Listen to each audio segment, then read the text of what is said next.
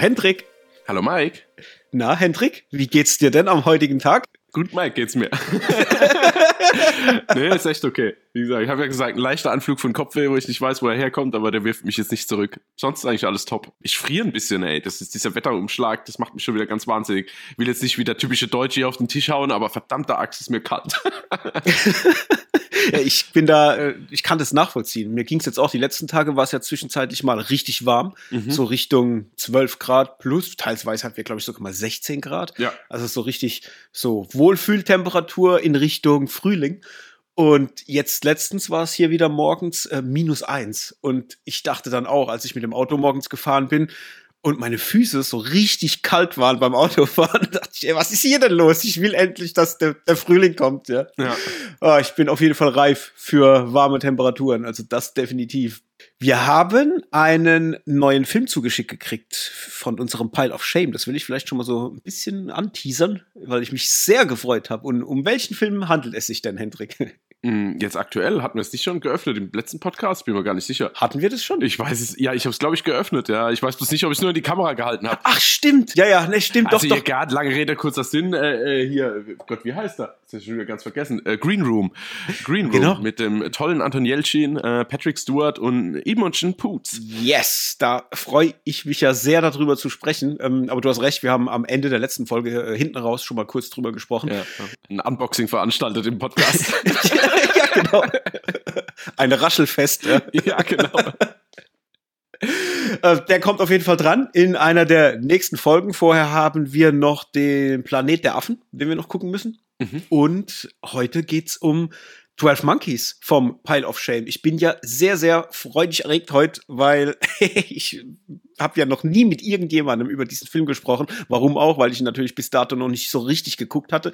Es war immer bei mir so, dass ich den in so Fragmenten geguckt habe. Immer so gefühlt eine Viertelstunde und dann war irgendwie Ende, weil weitergeskippt im TV oder irgendwas. Also ich habe es nie geschafft, diesen Film einmal in Gänze zu gucken und freue mich nachher sehr mit dir darüber zu sprechen, um auch mal die Gründe zu erfahren, warum du den auch nicht so auf dem Schirm hattest und so weiter. Wahrscheinlich ging es dir ähnlich, oder? Äh, ja, ganz richtig. Also jetzt um die Antwort vielleicht schon vorwegzunehmen, äh, ist bei mir auch. Das ist so ein reiner Fernsehfilm. Also es ist ja kein Fernsehfilm per se. Ich meine bloß den, den, den, hat noch nie jemand auf DVD gehabt und hey, soll ich dir mal 12 Monkeys leihen oder so, weißt du, das, ist, das, das Szenario, das gibt's einfach nicht oder gab's einfach nicht, von daher einfach immer nur auf Fernseh, ja, Fernsehausstrahlung und dann ist Werbung, wie so ist, da schaltet man um und vergisst dann, was man eigentlich gesehen hat und irgendwie ist der Film dann leider immer ein bisschen hinter, hinten runtergefallen. Also es gibt Szenen, die sind ultra präsent, jetzt auch mhm. wieder beim, also Rewatch in Anführungszeichen, äh, total präsent, wo ich dachte, ja, gefühlt schon tausendmal gesehen, aber ja, noch nie in Gänze. Ja. Ja, ach schön, da freue ich mich richtig drauf. Ich bin mal gespannt, wie der bei dir jetzt funktioniert hat nach all den Jahren, äh, nachdem er ja jetzt schon raus ist, weil bei mir äh, hat er auch, äh, ja, ein ganz anderes Gefühl hinterlassen, als ich dachte, dass er es tut. Aber wie gesagt, ich will mich jetzt nicht verquatschen, machen wir nachher. Wir kommen ja noch dazu. Was haben wir noch? Wir haben noch We Have a Ghost, was auf Netflix gestartet ist, so eine neue paranormale Geisterkomödie mit, oh Gott, ich vergesse immer seinen David Namen. Harbour. David Harbour und Anthony Mackie, genau, unter anderem. Ganz wichtig, ja. Anthony ja, Mackie, ja. Ist wichtig zu erwähnen. Ja. Wer uns fleißig zuhört, weiß ja, wir sind nicht unbedingt so angetan von Herrn Mackie, aber gut, ähm, auch da kommen wir nachher noch mit äh, dazu. Und wir haben noch The Strays, ebenfalls Netflix, der ist jetzt auch kurz, äh, kürzlich erschienen und ist so eine ja, kann man das ganz schwer einzuordnen. Mystery, Home Invasion, Drama, Psychogramm, Kiste. Also äh, eine sehr, sehr wilde Mischung, wo ich auch sehr gespannt bin, wie du den Film findest, weil ich auch jetzt, nachdem ich den jetzt schon ein paar Tage jetzt gesehen hatte oder nachdem es ein paar Tage her ist, ähm, ich habe da immer noch Probleme, dem im Kopf so irgendwie eine Richtung zu geben, wo ich ihn hinstecken will. Aber gut. Ja, okay. Zähl auch dazu. Ja. Kommt nachher mehr. mhm. Hendrik, ja. es gibt einen frischen Trailer zu einer neuen Serie mit Arnold Schwarzenegger. Hast mhm. du den Trailer gesehen? Fubar, ja. Fubar? Habe ich. Sag mal was. Ähm, Wie sind deine Gefühle? Ah, tatsächlich, ja, also ich kann es jetzt tatsächlich nur so 50 Prozent wiedergeben, weil ich habe ihn geschaut, aber ohne Ton. das ist okay. immer ein bisschen schwierig, war nur so, so kurz zwischen Tür und Angel auf dem Handy. Äh, sieht sehr cool aus, also ich freue mich da drauf, weil irgendwie sieht man ja relativ viel Action-Szenen, aber dann auch viel Comedy-Aspekte. Also jetzt gerade mhm. zum Schluss, also wie es aus dem Trailer rausgeht, musste ich schon leider ein bisschen lachen, muss ich zugeben. äh, war, war schon sehr lustig mit dem, wie, wie sagt er im Englischen? Äh, Sacktap oder was meinst du? Äh, Sacktap, genau, ja, richtig. ja. Genau. ja, ich bin auch sehr, sehr gespannt, was das wird. Ich habe noch gar kein Gefühl, in welche Richtung das gehen könnte. Also man liest halt klar, es ist so eine Agenten-Comedy-Serie mhm.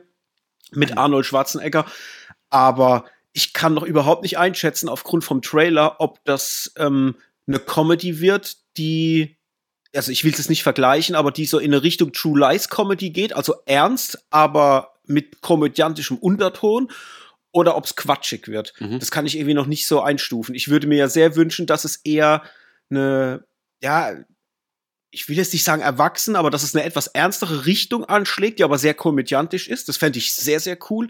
Ich hätte überhaupt keinen Bock, dass es so eine quatschige Kiste wird wie jetzt Killing Gunther oder sowas. Ja, da denke ich auch schon die ganze Zeit dran, äh, dass es hoffentlich nicht so in die Richtung geht. Aber ich, mm. ich glaube mal nicht. Bin ich jetzt mal ehrlich, lehne ich, ich mich aus dem Fenster. Zumindest mal das, was man sieht aus dem Trailer, finde ich, sieht aber hochwertig aus. Also ich finde, es sind gute Bilder. Das sieht irgendwie nach, nach, nach Qualität aus. Mhm. Und auch er, ich meine, er ist ja, wie alt ist er jetzt? 76, glaube ich, äh, müsste er sein. 76, 77 Jahre alt. Ähm, er ist ja jetzt wirklich nicht mehr der Jüngste, aber er kommt immer noch, finde ich, relativ frisch rüber von dem, was man zumindest mal von diesem Teaser-Material sieht. Also da bin ich jetzt auch tatsächlich freudig überrascht und ich bin ehrlich, ich wünsche mir einfach immer noch mehr zu sehen von ihm. Ich habe jetzt letztens noch mal drüber nachdenken müssen und bin einfach froh, dass irgendwas noch kommt, was er macht und hoffe, dass es nicht scheiße wird, weil wenn es ansatzweise okay ist, bin ich schon happy damit, glaube ich. Mhm. Ja, ich habe da jetzt auch nicht so die Riesenansprüche, muss ich sagen. Also ich freue mich drauf. Äh, ab wo kurzer, also 75 ist er, wird 76 im ah, Juli. Okay.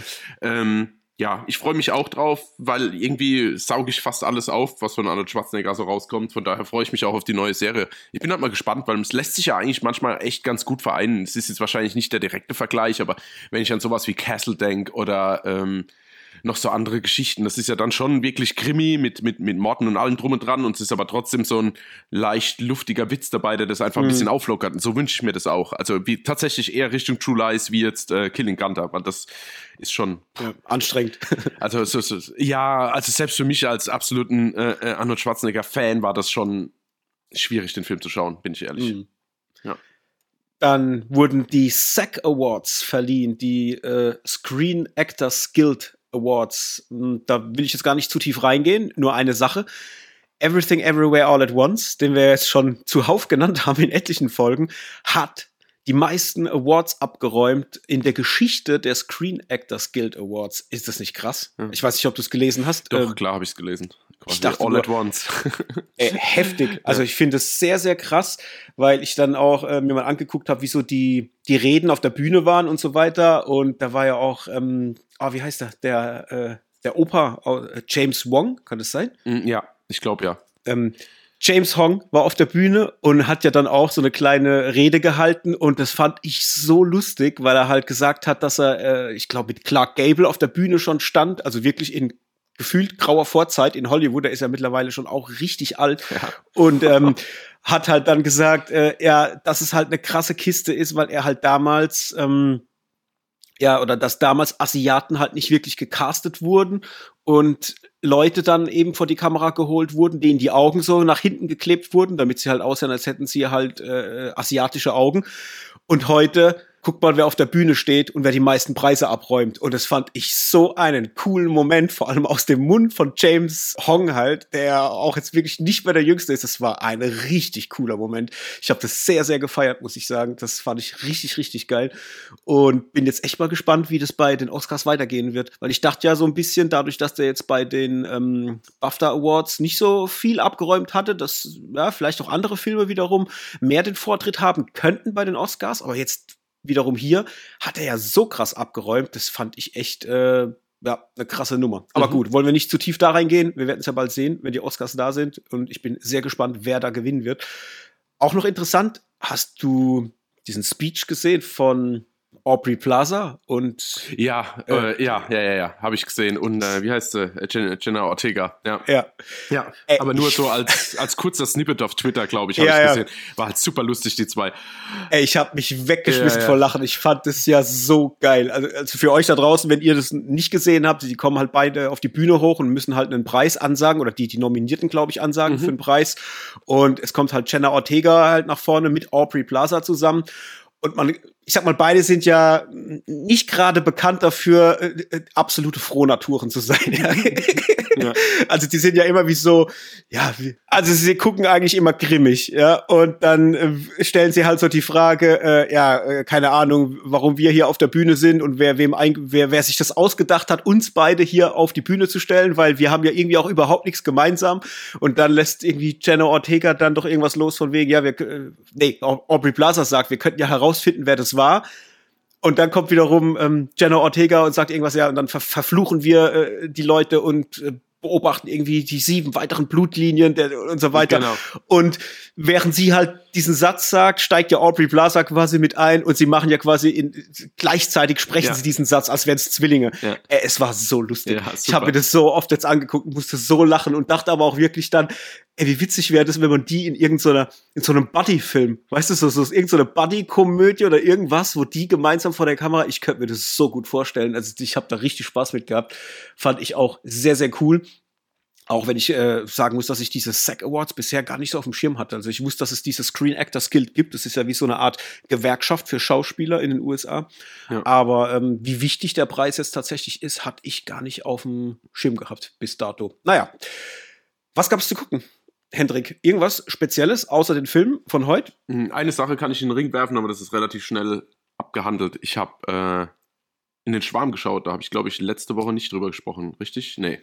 Äh, nee. Genau, die Verfilmung von Funk Schätzings Roman, auf die ich mich eigentlich sehr gefreut habe, weil ich jetzt gerade im Urlaub das Buch gelesen habe und habe jetzt, äh, ist die Serie, ich weiß nicht, ob sie komplett raus ist, auf jeden Fall, weil es sind vier Folgen raus in der ZDF-Mediathek, ist äh, unter anderem natürlich auch eine deutsche Produktion und äh, ja, ganz furchtbar. Hast du das fertig geguckt jetzt oder? Äh, nee, nee, nee. Also ich habe die ersten zwei Folgen geschaut und es ist, also ich bin nicht sicher, ob ich überhaupt weiterschaue, weil es wirklich okay. unerträglich ist. Habe es auch mit meiner Mutter kurz drüber gehabt, die auch großer Fan ist vom Buch. Also ich habe das Buch auch von ihr geliehen und die hat es damals echt äh, verschlungen, wie das rauskam, beziehungsweise wie sie es organisiert gehabt hatte. Und ich wollte dir eigentlich den Tipp geben, wollte sagen so, ey, hast du schon mal reingeschaut, weil es wäre jetzt online, weil wir uns immer so ein bisschen austauschen, ähm, wann endlich jetzt mal eine Verfilmung dazu rauskommt, weil es halt echt prädestiniert ist. Ja. Und ja, dann habe ich sie angerufen und sie hat gleich gesagt, ja, ich habe die ersten drei Folgen geschaut und dann wollte eigentlich mein Freund weiterschauen und ich habe gesagt, nee, lass mal gut sein. und das äh, finde ich ist schon sehr aussagekräftig. Also es ist Effekte furchtbar, schauspielerische Leistung furchtbar, irgendwelche Charaktere. Also ich meine, gut, da kann jetzt, da können jetzt vielleicht die Macher jetzt nicht so viel dazu, aber tatsächlich so komplett gegen den Strich äh, gecastet. Also mhm. jetzt nicht, nicht wegen irgendwie ähm, Internation also Nationalität oder sowas überhaupt nicht, sondern einfach so, keiner sieht so aus, wie ich ihn mir vorgestellt habe im Buch. Ja, ja. So, niemand. Und das passiert da tatsächlich echt selten. Und mhm, ja, okay. also leider, ja, kompletter Reinfall. Nicht so gut. Nee, nee, nee. Okay, also ging es mir jetzt gerade mit Liaison. Das ist eine neue Serie, die ist auf Apple TV Plus gestartet mit Vincent Cassell und äh, Eva Green. Mhm, da stimmt, ja. äh, geht es um so zwei Agenten, die irgendwann mal äh, ein Liebespaar waren und die müssen jetzt quasi so über die Staaten hinweg zusammenarbeiten, um so eine internationale Cyber-Angriffscrew irgendwie zu bekämpfen. Also es geht halt um Cyberangriffe und um Cyberanschläge in London, ähm, also sprich England.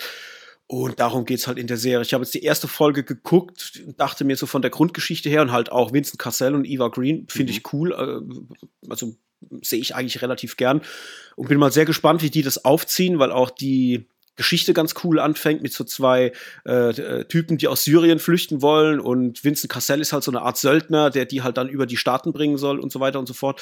Aber das verläuft sich dann halt in so TV-Niveau Gefilden und oh, ich hatte dann irgendwann ab der Hälfte, war ich schon raus und hatte keinen Bock mehr.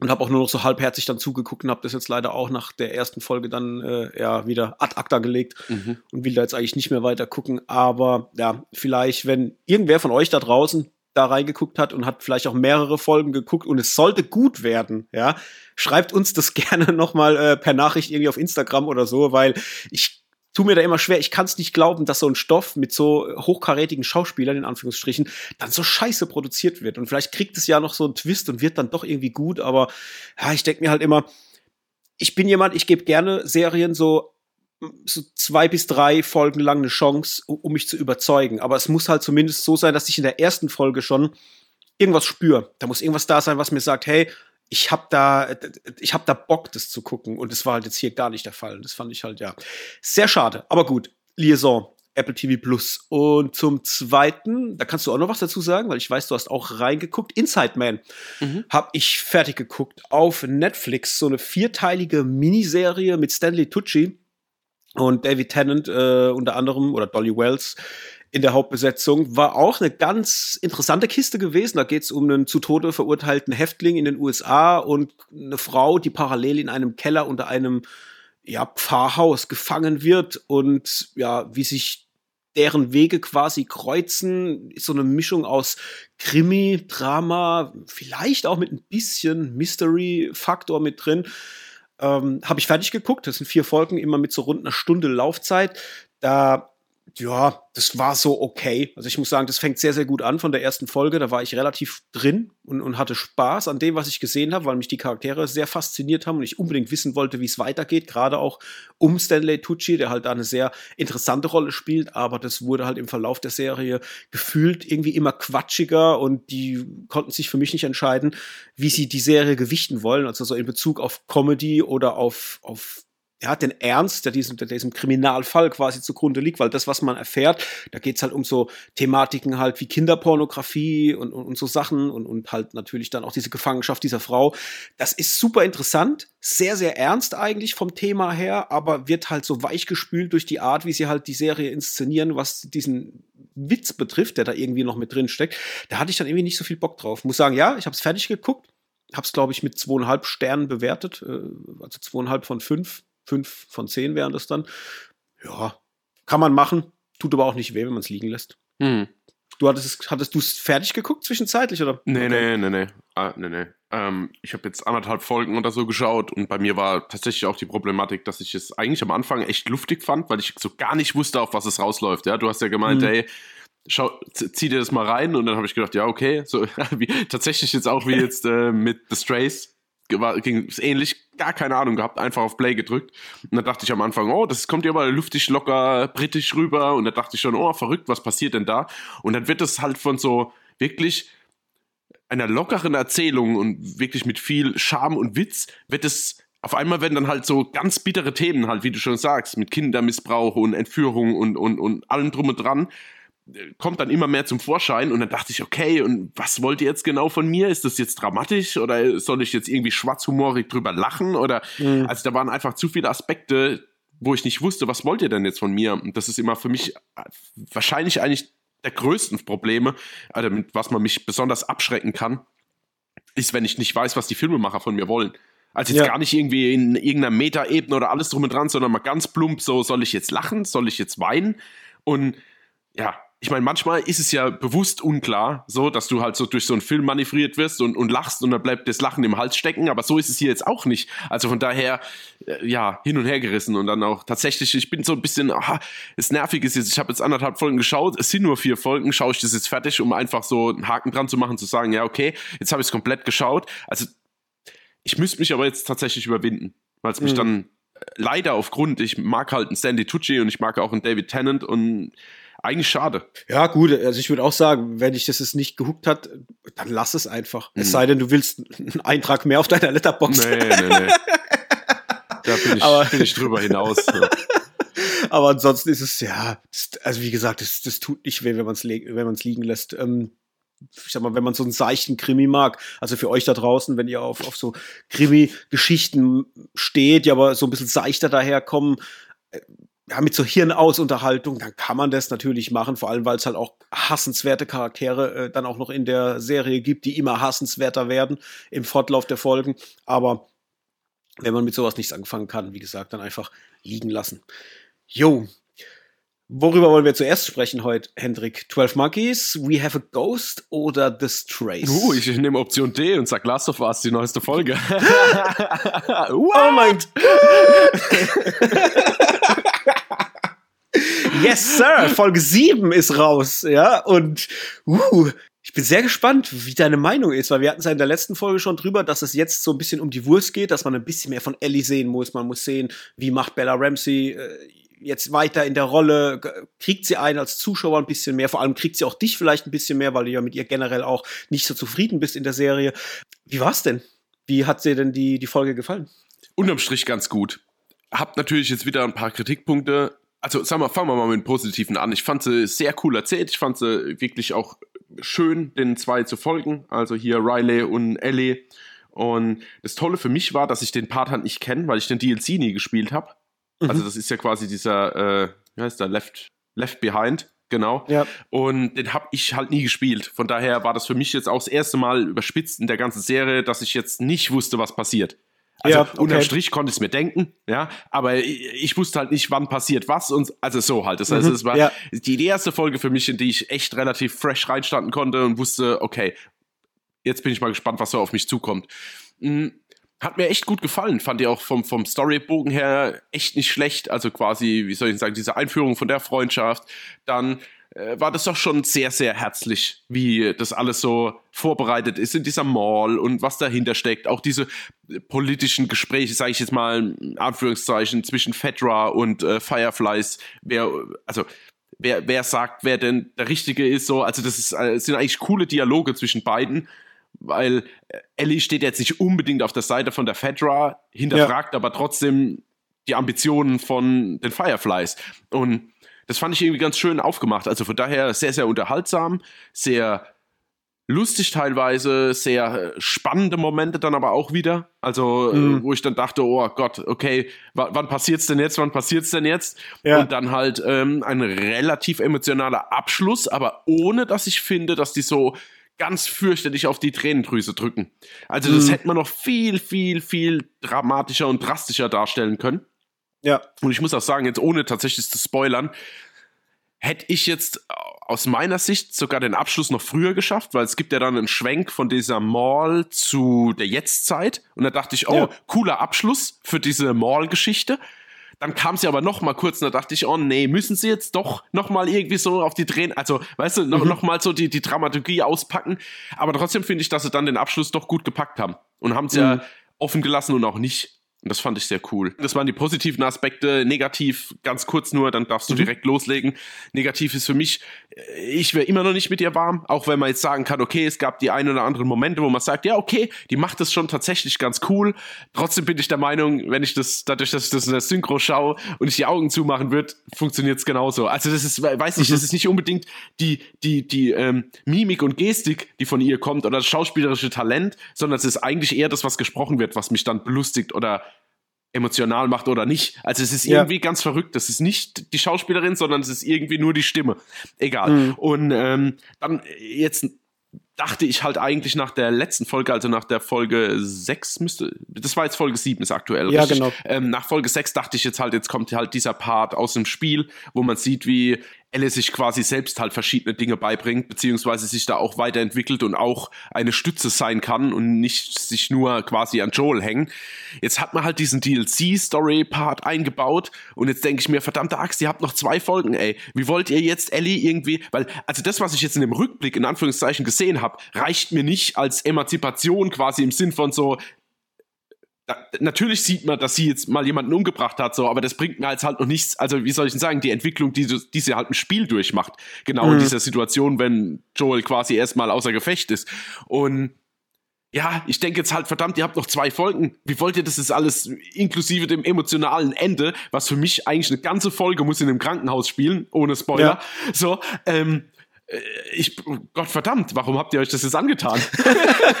also aus meiner Sicht, so, jetzt kannst du ja mal ein bisschen was dazu sagen. Ja. Ich habe genau das gleiche gedacht. Also mein erster Gedanke war, oh, Da müsst ihr jetzt aber zwei Folgen in richtiger Überlänge machen, um da alles noch reinzukriegen, mhm. weil ich mir auch dachte, dass jetzt in Folge 7 wir viel mehr erzählt bekommen oder zumindest mal vermittelt bekommen um Ellie herum noch, weil letztendlich haben sie ja wirklich die eigentlich die ganze Folge aufgewendet für ähm, ja diesen emotionalen Part mit Ellie und, und ihrer besten Freundin damals. Ähm, was ich sehr cool fand. Also mir hat es sehr, sehr gut gefallen. Mhm. Ich fand es optisch wieder sehr stark. Ich fand, es hat sehr, sehr herzliche Momente gehabt. Äh, allein wenn sie vor diesem Arcade-Laden stehen und sie sagt irgendwie, das ist das Schönste, was sie jemals gesehen hat und so Sachen. Da waren wieder so coole Szenen ja. drin mit einem Witz, wo ich wirklich sehr lachen musste.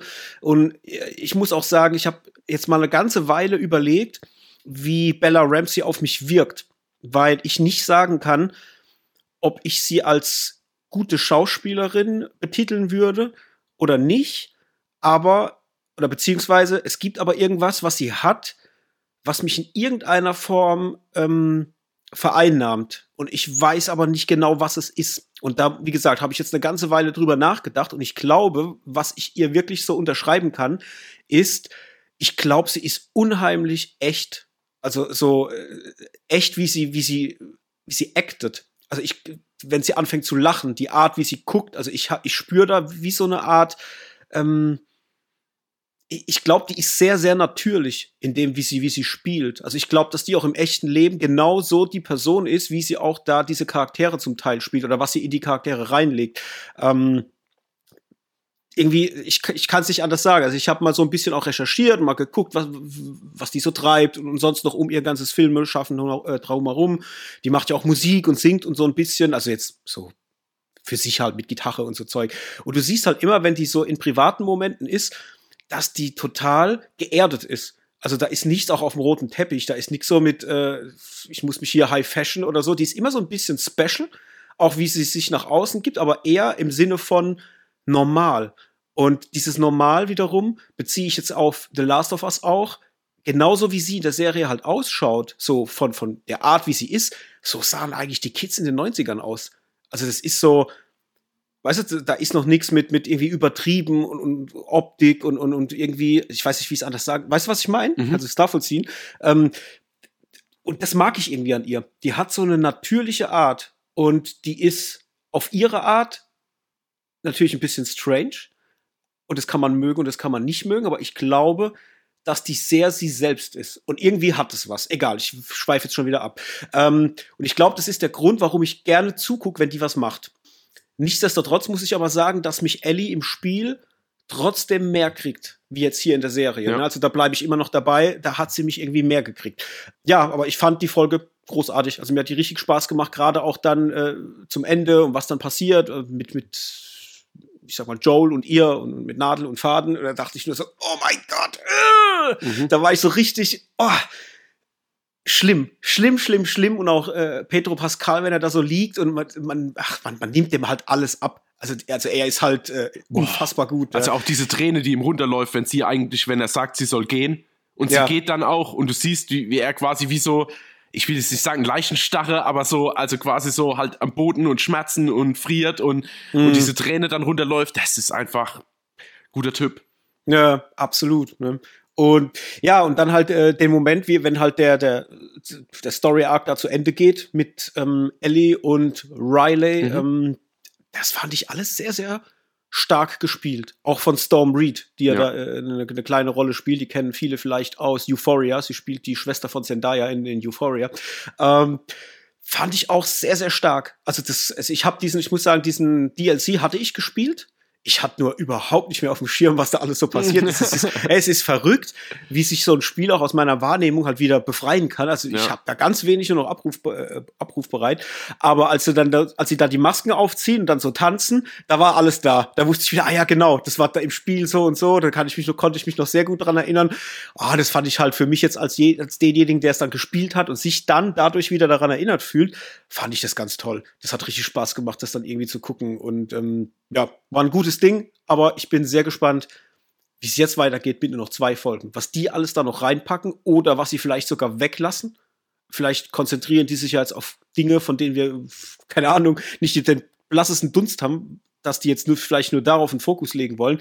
Sehr, sehr spannend und gerade so wie du es gesagt hast, diese Thematik Krankenhaus, die ist schon lang. Die ist auch im Spiel Ja, relativ ja, ich lang. weiß. Und da musst du, da musst du Zeit aufwenden. Ja. Also es würde mich nicht wundern, wenn es da wirklich, keine Ahnung, eine 80-Minuten-Folge gibt oder 90-Minuten-Folge, weil da muss jetzt noch ein bisschen was, da muss was passieren. Ja, und gefühlt bis dahin passiert halt auch noch ein bisschen was. Also zumindest in meiner Erinnerung, die zwar sehr dunkel ist, muss ich zugeben, aber also gefühlt ist ja nicht, Joel ist verletzt und nächste Folge hier Ende halt. Ich will jetzt ja nicht verraten. ja, ja. Das ist kacke, kacke einfach.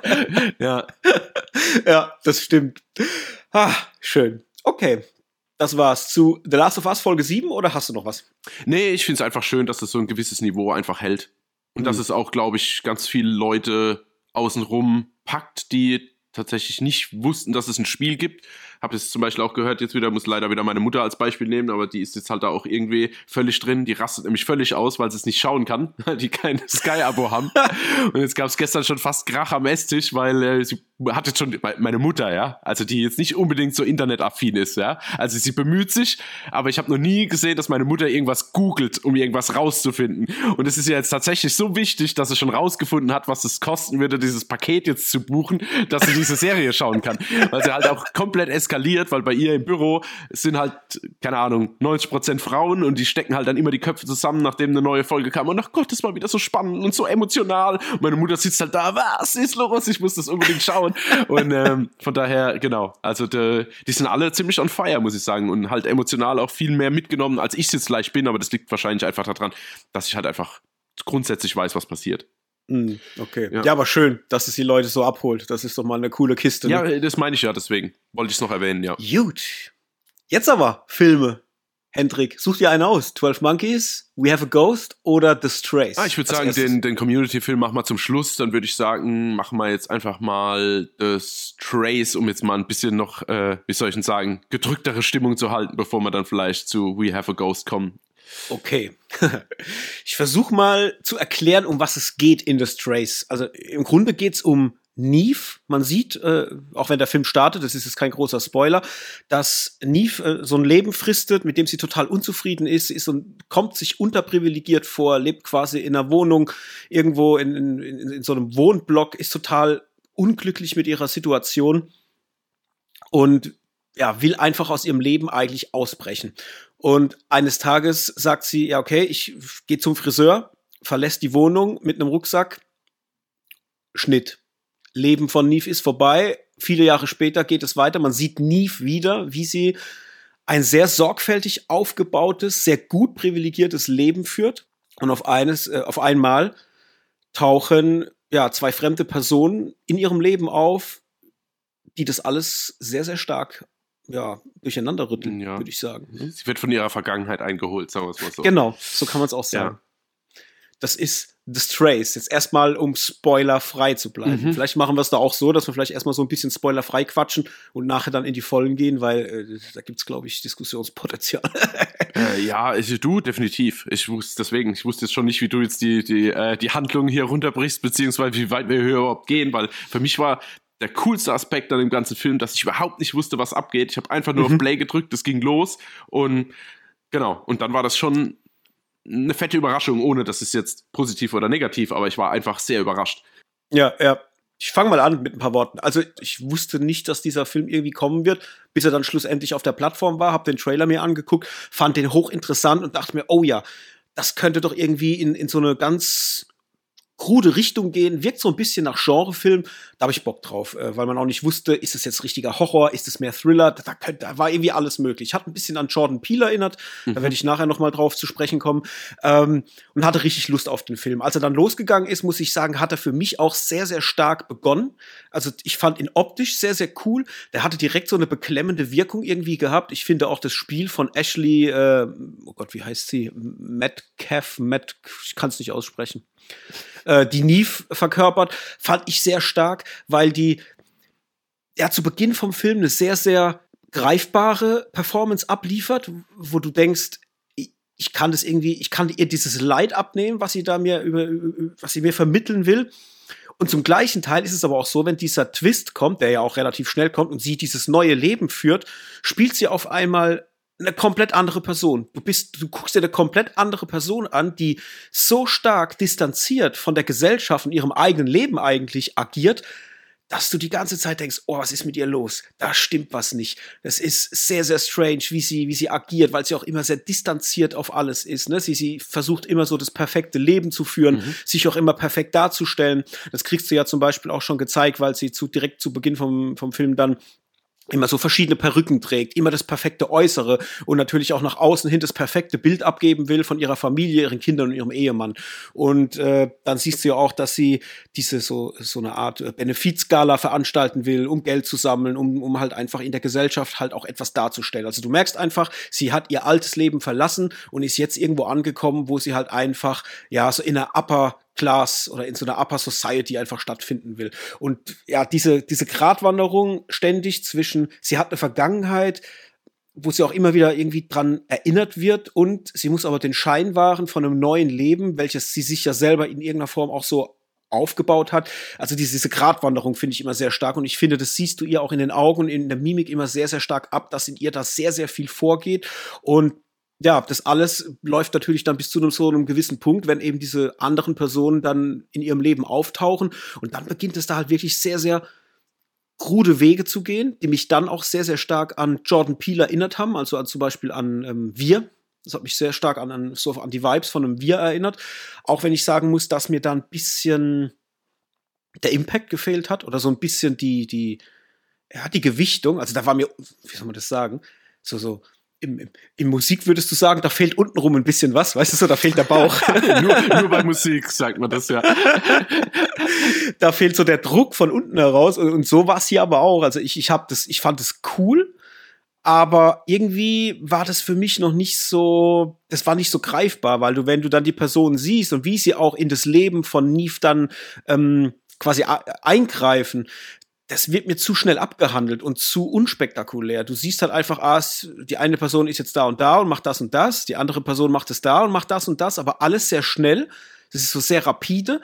Ähm, und auch die Beziehung zu den Kindern dann, also von den Personen zu den Kindern, finde ich dann auch so schnell, also relativ schnell abgehandelt. Ich finde es zwar alles okay, so wie es passiert, aber mir hätte da vielleicht zehn Minuten mehr Film und ein bisschen mehr Erzählung in irgendeiner spannenden Form hätte mir, glaube ich, gut getan. Das hat mir da irgendwie gefehlt.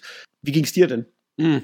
Also ich muss sagen, das Problem hatte ich jetzt nicht. Ich war eher mhm. erfreut, mhm. wie ich geschaut habe, dass da eine Stunde 37 geht. Dachte ich, oh cool, und das ist auch noch inklusive Abspann. Klingt nach meinem Film. Äh, von daher, äh, ich, ich gebe dir recht, so die ein oder andere Nuance hätte es vielleicht noch geben können, wobei ich es jetzt aber nicht unbedingt als Kritikpunkt sehe. Ich muss sagen, ich war da schon wie soll ich denn sagen, man kann es ja so locker luftig in, in, in, in Drittel unterteilen. Und ich muss sagen, ich war dann selbst im zweiten Drittel dann schon leicht, nicht, dass ich angenervt war oder ungeduldig, aber da dachte ich so, ja, okay, jetzt kommt mal, kommt mal in die Puschen so. Ich will jetzt die wichtigsten Punkte, die ich jetzt vielleicht schon in, in, im, im ersten Drittel gesehen habe, die will ich nochmal abgehakt haben, dass ich einfach das, das runde Ganze sehe und dann braucht es aber jetzt nicht mehr eigentlich so zu ziehen. Von daher fand ich es eigentlich okay ähm, mhm. wie die Anteile jetzt waren. Mm, ich meine, das hat jetzt natürlich, ich gebe dir schon recht, also gerade jetzt auf dieser Gala und so, das hätte halt auch ein größerer Impact haben können, wobei ich es dann trotzdem schön fand, wie sie es eigentlich geregelt haben, weil da damit habe ich nicht gerechnet. Also nach mhm, dem ersten ja. Drittel dieser Reveal und dann dachte ich, okay, was passiert mhm. jetzt? Und dann kommt so ein Cut und ich denke, hä?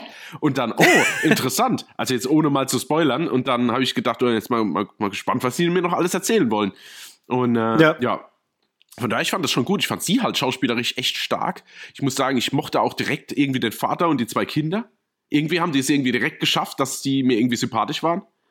Mhm. Also auch gerade der, äh, Sebastian oder Sebas, wie sie die ganze Zeit irgendwie sagen, ja. ganz komisch. Sebas, Sebas. Genau. Das klingt wie irgendwie ein Endgegner von Mortal Kombat. Aber ja, fand ich äh, irgendwie sehr sympathisch, muss ich sagen. Es hat mir, hat mir gut gefallen und auch dieses, diese, dies, diesen Druck, den man halt als Zuschauer verspürt, den sie halt auch verspürt, in diese Upper Class einfach reinzupassen. Das hat mich so ein bisschen mhm. erinnert an diesen Film mit Mila Kunis, wo ich jetzt aber überhaupt nicht mehr weiß, wie er heißt, wo wir auch so ein bisschen geteilter ah, ja. Meinung waren wegen ihrer schauspielerischen Performance.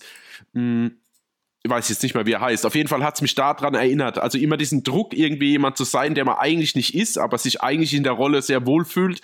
Und äh, genau. Also man hat die Spannungen auf jeden Fall, hat mir ja abgenommen. Hast du rausgefunden Mhm. schon? Oder? was? Ja, Ich, ich bin so glücklich, Ach ja, genau. von Mila Kunis Ja. vom letzten Jahr. Ja. Richtig. Ähm, von daher, an den hat er mich ein bisschen erinnert, aber ich gebe dir recht, der hat auch auf jeden Fall äh, Jordan Peele Vibes, der ganze Film. Mhm. Und von daher, ich fand den wirklich, jetzt mal hier noch im, im Nicht-Spoiler-Part, eigentlich sehr unterhaltsam. Zum Schluss war er mir vielleicht eine Schippe zu viel.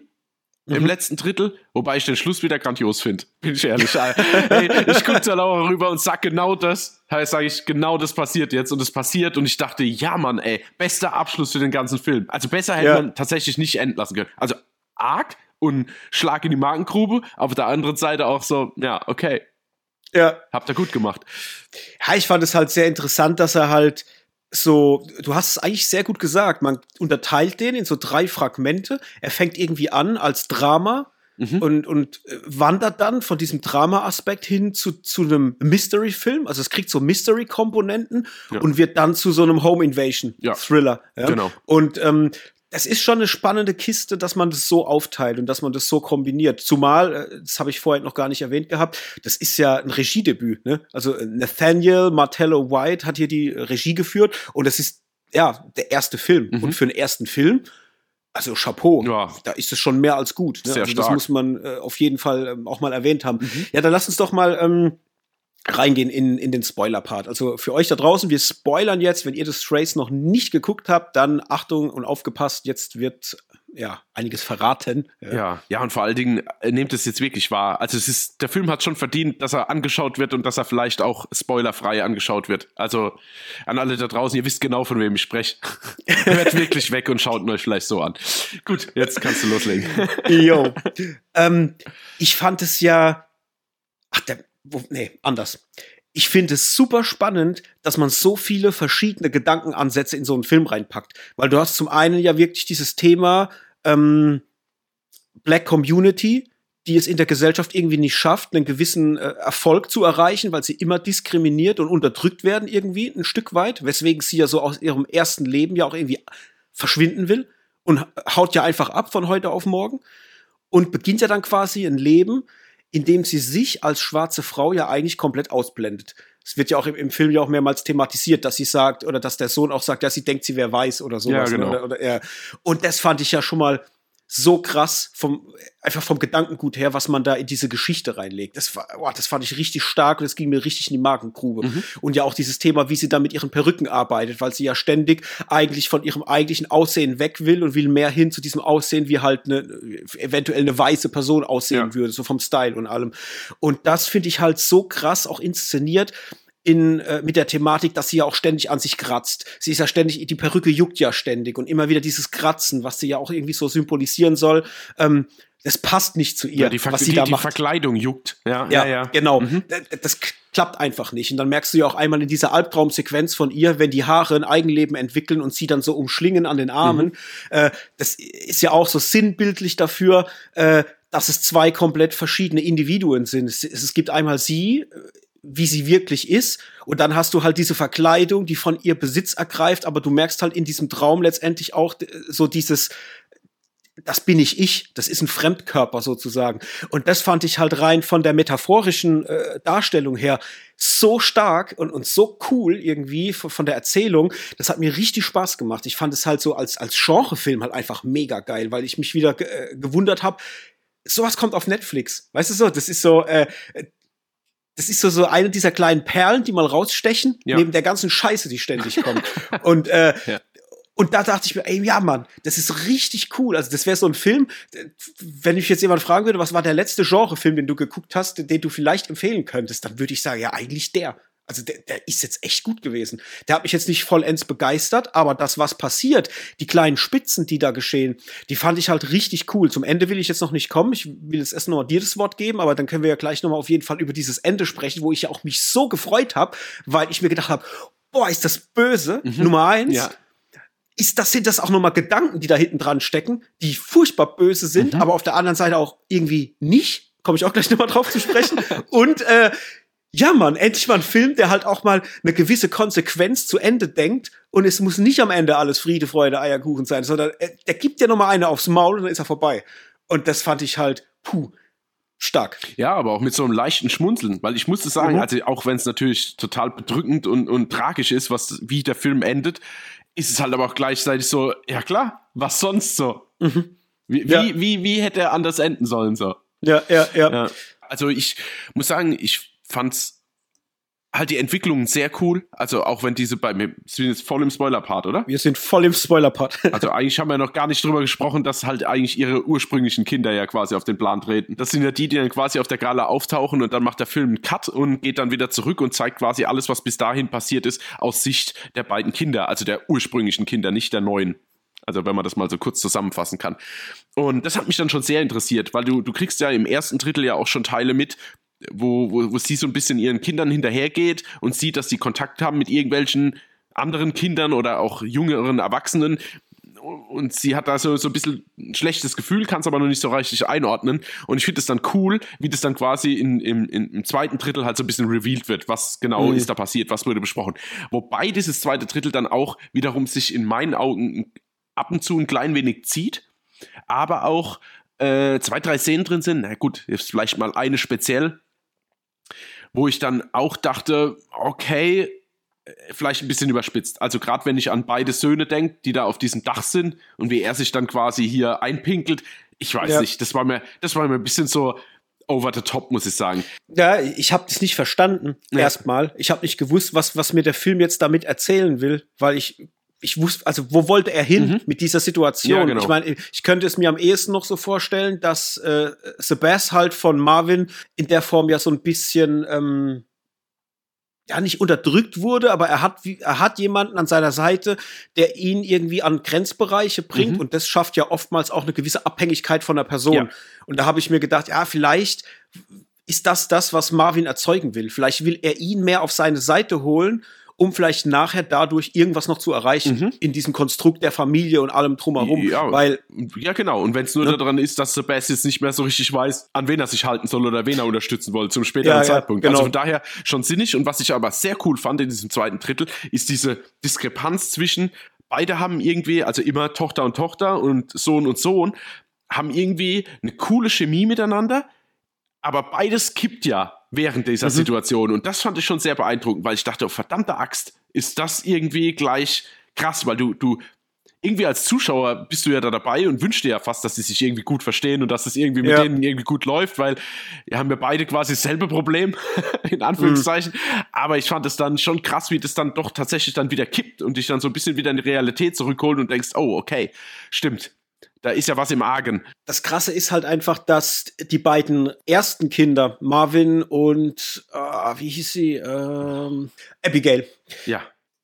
Die sind sehr, sehr diffus als Charaktere geschrieben. Du, die sind nicht durchsichtig so. Du hast die ganze Zeit, denkst du ja, okay, die sind angepisst von ihrer Vergangenheit, wollen sie aber einfach nur Konfrontation und Wahrnehmung oder wollen sie Rache für irgendwas? Mhm. Und das kannst du nicht als Zuschauer erkennen. Es, ist, geht in, es geht ständig, wabert es so zwischen hin und her und macht dir dieses ganze Thema halt so spannend, weil du nicht weißt, oh, sind sie bereit, den einen Schritt weiterzugehen und vielleicht den Kindern auch was anzutun? Ja. Richtig. Oder wollen sie einfach nur an diesem neuen, privilegierteren Leben in irgendeiner Form teilnehmen? Ja, ja. Ja, oder einfach nur geliebt werden, bitte. Also ich meine, das genau, ist ja echt genau. eine Frage, die im Raum steht. Weil das zieht sich ja auch mit bis zum Schluss, wo wir dann gleich drüber, äh, drüber sprechen, weil nämlich sie ja eigentlich bis auf Hausfriedensbruch nichts Böses machen. Also auch der Mord, der am Schluss passiert, oder der Mord, sag ich, der, der, der Unfall, ja, äh, ist ja nicht. Unfall ist gut, ja, okay. Ja, äh, äh, es ist, es passiert nicht vorsätzlich eigentlich. Die machen nix. Die sind nur bedrohlich, aber sie machen nix. Also ja gut, die äh, haben aber schon eine Waffe, oder? Ja, okay, Marvin holt einmal diese, diese Machete, glaube ich, in die Hand. Ne? Ja, hat er nicht auch eine Pistole oder verwechsel ich das gerade? Uh. Ich bin mir jetzt gerade gar nicht sicher. Also Machete hat er auf jeden Fall dabei, klar. Also ich meine, das ist schon, ich weiß, was du meinst, aber das ist, das klingt jetzt fast nach einem Hendrik, der irgendeinen Psychopath erklären will, weißt du? Also halt dich zurück, das glaubt mir. Also, nee. Ich, ich, ich meine damit nur, du hast es schon sehr, sehr gut gesagt, die sehnen sich nach Zuneigung.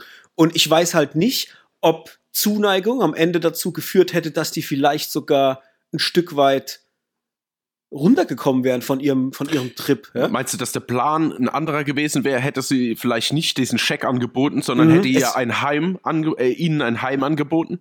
Es könnte sein, ja. weil wenn sie sich im Diner treffen und mal kurz einen Dialog führen und du merkst, wie Marvin auf einmal auch zumindest ein Stück weit auftaut und äh, vielleicht eine kleine Emotion auch zulässt, mhm. merkst du, das kippt erst wieder ab dem Moment mit dem Scheck. Ja, ja, genau. Und da ist es halt so, da dachte ich mir, oh, es, war, es, es wären alle Möglichkeiten wahrscheinlich da gewesen, das auch irgendwie positiv zu drehen, was aber nicht geschehen ist aus dem Egoismus von Neve mhm. heraus, was ja nachher halt einfach nochmal ein krasses Thema wird, ja. Ja, ja, genau. Und das, ja, das sind halt, das meinte ich halt mit so Gedankengängen, die da drin stecken, die so krass sind, also wo man sich, wenn man sich richtig reindenkt in diesen Film, es hat so viel Diskussionspotenzial. Ja, total. Also es ist, aber lass mal reden über das, das, das letzte Drittel oder den Schluss. Ja, hat mich, also erstmal, bevor man jetzt wirklich ganz zum Schluss kommt, hat mich halt unglaublich an Funny Games erinnert. Weil du hast diese mhm. Freundlichkeit mhm. irgendwie, du hast aber äh, gleichzeitig ein bedrohliches Szenario, also auch als Zuschauer, da gibt's überhaupt keinen links und rechts mehr. Du bist da drin, du bist, schaust dazu, bist total unter Spannung, dann das Sounddesign gibt auch, gibt dir dann auch den Rest, würde ich mal sagen. Also das ja. waren ja so schrille Töne teilweise und so be bedrückend laut, dass ich da wirklich boah, sehr unter Anspannung und es ist also kaum noch ausgehalten habe, da jetzt zuzuschauen. Jetzt nicht wegen irgendwelcher Brutalität oder irgendwas, sondern einfach nur das Szenario war so einschnürend, so luftabschnürend, dass ich mm. mich mhm. sehr unwohl gefühlt habe zum Schluss. Also das haben sie wirklich wirklich super gut hinbekommen. Mir war es dann auch mit dem Vater und so, das war mir jetzt alles irgendwie ein Stück zu viel und dann äh, es für mich auch immer so ein bisschen ah, so ich bin mir halt nicht sicher, ob der Vater nicht zusammen mit Sebas einfach die Sache schnell geklärt hätte, weißt du? Also ja. ich meine, waren vier gegen zwei, hm, finde ich immer so ein bisschen, also finde ich Funny Games einfach äh, besser gelöst mit dem Schlag auf die Kniescheibe mhm. direkt mit dem Goldschläger und da ist der Vater halt außen vor. Ja, ich habe mir das auch die ganze Zeit gedacht. Ich habe mich immer gefragt, was hält euch denn zurück? Ja, genau. Ähm, und ja, die Antwort für mich war halt Einschüchterung. Das war, das ja. war das Einzige, weil ich meine, man weiß ja oft, wie es ist, wenn Leute eingeschüchtert werden. Also es kann ja bis dahin gehen, dass sie halt bewegungsunfähig äh, ja, sind, ja. aufgrund von, von psychischem Stress oder auch von, von, ja doch, eigentlich ist es psychischer Stress, weil physisch ist ja bis zu dem Zeitpunkt noch gar nichts passiert. Es ist ja alles quasi nur in der Erzählung und, und, und, und da sind sie, glaube ich, halt mega eingeschüchtert und ja, haben halt einfach Angst, irgendwas zu tun. Was ich halt auch sehr krass fand, weil Marvin wiederum, also auch der Darsteller, äh, Jordan Murray, der wirkt halt sehr bedrohlich. Mhm. Also das kann er auch schauspielerisch auch, ja. extrem gut vermitteln. Also ich immer, wenn ich den gesehen habe, auch in der Schule, wenn er das so den Boden wischt, ich dachte mir immer, puh, der ist, du merkst die Wut, die er in sich trägt mhm. und du merkst, dass der einfach bereit ist, wahrscheinlich bis zum Äußersten zu gehen. Ja. Ne? Ja. ja. Und du weißt nicht, was das Äußerste ist. So. Ja, genau. Also, genau. So. ja. ja, das ist ja dann auch so krass, wenn die dann in das Zuhause kommen und dass du denkst, oh fuck, jetzt kommt ein ma massiv blutiger Showdown, mhm. habe ich mir gedacht. Ja. Und dann kam der halt nicht, sondern die gehen jetzt erstmal dahin und wollen halt Fernseh gucken, was essen, vielleicht ein Bad nehmen und einfach mal dieses Zuhause so äh, äh genießen, ja, während alle anderen pennen. Und ich dachte mir in dem Moment, oh, ist das fucking creepy. Mhm. Also creepy im Sinne von Psychopathen-Stuff, so, ja, und ich habe wirklich daran gedacht, wie würde es denn mir gehen? Wie würde ich mich denn fühlen, wenn ich zu Hause bin, liege in meinem Bett und schlaf und höre irgendwelche Geräusche, gehe raus und dann steht jemand in meiner Küche, den ich nicht kenne oder wahrscheinlich nicht kenne und macht sich gerade ein Spiegelei oder irgendwas. Ich würde, also ich glaube, ich würde vor Angst genauso bewegungsunsicher sein wie die in dem Film. Es würde mich komplett vom Hocker hauen. Also ich wüsste nicht, wie ich agieren würde an der Stelle. Das fand ich ganz, ganz arg äh, bedrohlich in dem Moment. Ja, ja bei mir, ja, bei mir ging es also dadurch, dass, dass, dass sie ja beim Runterkommen sieht, wer es ist und, und, und klar, ich werde halt völlig ausgerastet. Und hätte er nicht so, oh, mhm. was macht denn ihr hier? Sondern ich, Alter, seid ihr eigentlich bescheuert hier nachts und Einbruch und alles? Das ist euer Weg so zurück, weißt du? So, ja. keine Ahnung. Also da, beim Fremden weiß ich nicht, wie ich reagiert hätte, aber wenn ich wüsste, so, es ist irgendwie, ja, sind meine Kinder aus, er aus erster Ehe, dann hätte ich erstmal die, die, Leviten gelesen. Ich habe das mit dem Wasser nicht begriffen. Hast, hast du da irgendeinen Sinn drin gesehen? Was hat das mit dem Wasser auf sich? Hm, ja, außer dass die Handys kaputt gehen sollen, weiß ich nicht. Okay. Also einfach nur wahrscheinlich dieser Störpegel. Ich meine, ich glaube, das ist mehr so. also ich glaube, das ist mehr so ein Bezug darauf, weil bei denen ist ja alles perfektes Leben und so, da wird ja jeder Spritzer wahrscheinlich direkt äh, äh weggewischt, so, weißt mhm. du? Also irgendwie, es wird sich was eingeschenkt in ein Glas, da spritzt was raus, wird direkt mit dem nassen Lappen wahrscheinlich ähm, gesäubert. Und ich glaube einfach, einmal diese, dieser Geräuschpegel, dieses durchgehende Geblätscher, dann dieses ja. Unangenehme, man ist im eigenen Haus und läuft die ganze Zeit durchs Wasser, weil jemand dir eigentlich sagt, du darfst das jetzt nicht ausmachen, ja, mhm. obwohl er eigentlich gar nichts zu sagen hat, aber du lässt es trotzdem mit dir machen. Also das ist schon so, ich glaube, dieser, dieser, wie soll ich das jetzt erklären? Einfach dieser, dieser Gap zwischen den beiden Lebensstandards. Also nicht, dass die beiden ersten Kinder jetzt irgendwie im Dreck oder im Wasser gelebt haben, weiß man ja nicht so richtig. Aber ich will bloß darauf raus, so dieses, ne, jetzt lasst es doch laufen, ist doch egal, was mit euren Wertsachen so ist. Jetzt geht's hier mhm. um uns. Und ja, so habe ich mir ja, das erschlossen, ja. Wobei sie tatsächlich, sie haben ja zweimal, also Marvin und Abigail, die, sie sagen ja, so in ein, zwei Sätzen sagen sie ja sowas, äh, ich kann mich nicht mal an den genauen Wortlaut erinnern, aber sie, sie sagen irgendwas von wegen, ja, äh, ihr wisst nicht, wie es ist, wenn man immer gequält wird mhm. oder wenn man ständig äh, in irgendeiner Form diskriminiert oder sonst ja, irgendwas wird. Ja. Also wie gesagt, äh, in, in ihren eigenen Worten natürlich, aber du kriegst ja schon vermittelt, die müssen in ihrer Vergangenheit schon gelitten haben. Ja. Also da muss irgendwas gewesen sein, äh, was ihnen richtig zugesetzt hat. Ne? Mhm. Ja. ja, Thema Machete und Fitnessraum. Wollen wir da schon drauf zu sprechen kommen? Oder? Ja, äh, ja, also das ist jetzt, ja, können wir machen, aber das ist für mich so, oh, das wäre am liebsten nicht passiert. Nicht, weil ich jetzt mhm. unbedingt mittraue mit diesem Mann, obwohl ich ihn eigentlich ganz sympathisch fand, naja, eigentlich selbst Opfer war, sind wir halt ehrlich. Deswegen ja. verstehe ich auch den, die Beweggründe jetzt nicht. Also jetzt, okay, ihr vielleicht der Mutter weh zu machen, indem er ihr den Mann nimmt, ja, okay. Aber eigentlich müsste man sehen, er ist doch genauso ein Opfer. Und ich finde auch, dass er das eigentlich, der Vater schon plausibel davor schon gesagt hat, so, ey, sorry, alles, was mit euch passiert ist, ey, wir sind also uns hat es genauso erwischt, wir haben auch von nichts gewusst und du kriegst ja als Zuschauer zumindest immer mit, dass er sagt, ja, und du hast jetzt nicht mal angeboten, dass die hier jetzt einziehen erstmal oder irgendwie hier wohnen. Äh, ja. Also die, die ganze Familie und gerade auch der Vater war ja entsetzt von ihrer Entscheidung, sie einfach mit Geld abzuspeisen. Ähm, ja. Von daher fand ich so ein bisschen klar, vielleicht deswegen gerade erst recht so, um, um Zuschauer halt auch mal so einen Tritt in die Markengruppe zu geben, von wegen, so, ja, ich weiß, eigentlich ist er auf unserer Seite, aber nee, jetzt Jetzt wird hier äh, klar Schiff gemacht, sozusagen. Mhm. Trotzdem fand ich es unnötig, ehrlich. Also. Mhm. Ja, ich hätte es auch nicht gebraucht. Also ich muss auch sagen, man hätte das irgendwie anders lösen können, meiner Meinung nach. Es hätte jetzt nicht, also ich habe nicht verstanden, warum er, weil mhm. er hat ja in dem Sinne eigentlich nichts getan, Nö. wenn man so will. Er sagt ja so, vor allem ja auch, ich lass mich von dir scheiden. Da ja, ist er so genau. sofort, ja, äh, da ist er sofort von der Situation auch ma maximal überfordert. Mhm. Ähm, Fand es aber auch irgendwie cool, auch wenn es die Szene so vielleicht in der Art nicht gebraucht hätte, dass er unter seinem eigenen Druck quasi stirbt und nicht von nicht direkt von außen. Marvin hätte ihn ja auch einfach töten können, was er aber so nicht gemacht hat. Er hat ihn ja quasi gezwungen, immer mehr Gewichte zu stemmen, bis es halt irgendwann halt nicht mehr geht. Ja, ja, genau, weil er für ihn halt wahrscheinlich für genauso unglaubwürdig findet wie halt seine Mutter, weil äh, es wird ja mehrmals erwähnt, dass, oh, du hast so einen tollen Fitnessraum mit so viel Gewichten, so, wie, wie oft ja. machst du da was? Ja, eigentlich nie so. Also dieses, genau. wieder dieses White Privilege-Ding einfach zerstören. Ja, so, ja. ihr habt alles, nutzt nicht, wir haben nichts und würden gern so, dafür musst du jetzt büßen, so. Also, es ja, ja, genau. Ich würde sagen, das ist so das, was es sagen soll. Trotzdem bin ich mir nicht sicher, ob es das jetzt gebraucht hätte. Mhm. Ja. ja. Genau. Ja. Ja, jetzt zum ominösen Schluss, hä? Jawohl. Nach dem Fitnessraum. Äh, es kommt ja dann zu der Szene, dass ähm, Marvin halt wieder rauskommt aus dem Fitnessraum und natürlich die Kacke richtig am Dampfen ist.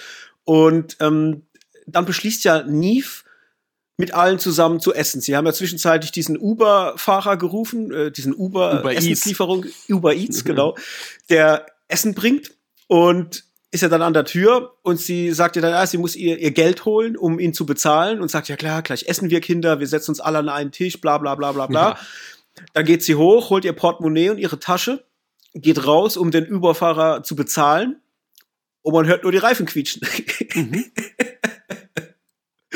Und sie haut quasi vor der Situation ab, wie sie es damals schon zu Beginn vom Film bei ihren allerersten Kindern halt getan hat. Nämlich, sie ist von der Situation überlastet, sie hat keinen Bock mehr drauf und beschließt halt einfach zu gehen. Sie lässt einfach alles links liegen. Ihre alten Kinder, ihre neuen Kinder, es ist ihr alles egal. Sie ist in dem Moment einfach maximal bei sich selbst, maximal egoistisch, verschwindet und alle vier Kids stehen da und gucken dumm in die Kamera. Mhm.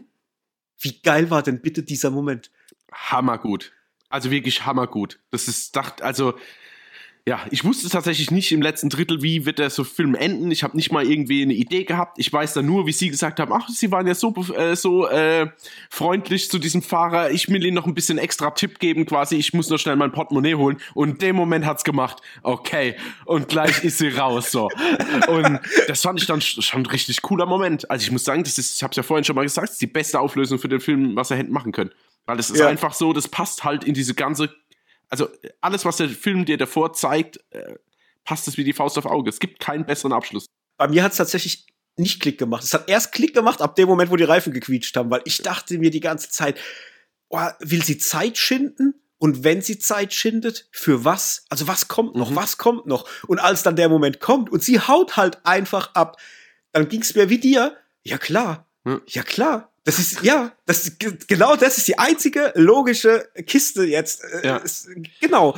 Und was für ein Arschloch muss man denn sein, um halt einfach zu sagen, ich hau jetzt ab. Aber auf der anderen Seite fand ich es auch so krass, als ähm, ein paar Szenen vorher sie ja konfrontiert wird damit, dass sie ihre ersten Kinder verlassen hat und der Mann ja sagt, was bist du für eine Frau und was, was, was, wer bist du eigentlich? Und sie ja dann sagt, äh, mach nicht so eine Welle. Ähm, Männer machen das permanent und nur weil ich eine Frau bin, werde ich jetzt so damit äh, konfrontiert und, und, und da ist es so, so ein großes Theater darum. Den Moment, muss ich sagen, fand ich auch sehr krass. Ähm, einmal, weil es halt so ist. Also wie viele Männer äh, nehmen sich aus der Situation raus mit einem Kind oder irgendwas und hauen halt einfach ab. Ne? Ja, aber werden die nicht verurteilt? Ja, doch, die werden auch verurteilt, also, aber ich fand den Moment halt einfach krass, dass man das so inszeniert. Also nicht, weil ich es jetzt gut heißen mhm. will. Das überhaupt nee, nicht. Nee. Generell finde ich es was scheiße. Also wenn du was machst, dann hab auch die Eier und, und äh, steh zu dem, was du in deinem Leben tust. Ja? Ähm, aber das war mal ein mutiger Schritt, auch fürs Filmemachen, finde ich, halt einfach mal das zu sagen. So, hey, pass auf, ich bin eine Frau, nur weil ich eine Frau bin und mache jetzt das, was Millionen Männer jeden Tag machen, was aber nicht ständig irgendwie noch Thema oder wieder oder ständig thematisiert wird, wird jetzt mir so stark aufs Butterbrot geschmiert. Fand ich eine spannende Entscheidung, das so zu sagen. Auch wenn ich sage, es ist trotzdem nicht cool. Also das, das hat auch auf mich in keiner Form so gewirkt, als wäre das jetzt für sie eine coole Ausrede. Aber ich fand es cool, dass man es thematisiert hat in dem Moment, weil es halt auch mal zeigt, ja, dass es halt auch Frauen gibt, die sowas machen. Ähm, weil ich glaube, in der, in der Außenwahrnehmung, so gesellschaftlich, ist es ja immer so der Mann, der abhaut. Also immer, wenn man hört, ja, Familie ist auseinandergegangen, es wird ja oftmals, ist es ja immer sowas, was man Männern so ein bisschen anheftet und weniger Frauen. Mhm. Und da fand ich das mal wirklich, äh, ja, einfach einen mutigen Weg, dass man das so geht, auf jeden Fall. Ja, also ich finde die Dialogzeile cool, das Argument ist halt dünn. Ja, ja, absolut. Ja, und von dem her war das für mich, äh, also dann ist ja der Film vorbei. Ja. Weil damit endet ja das Ganze. Sie haut einfach ab und ja, wahrscheinlich in ein neues Leben, was sie sich dann halt wieder irgendwie zurechtzimmert, wie sie es braucht. Und da dachte ich halt nur, boah, krass.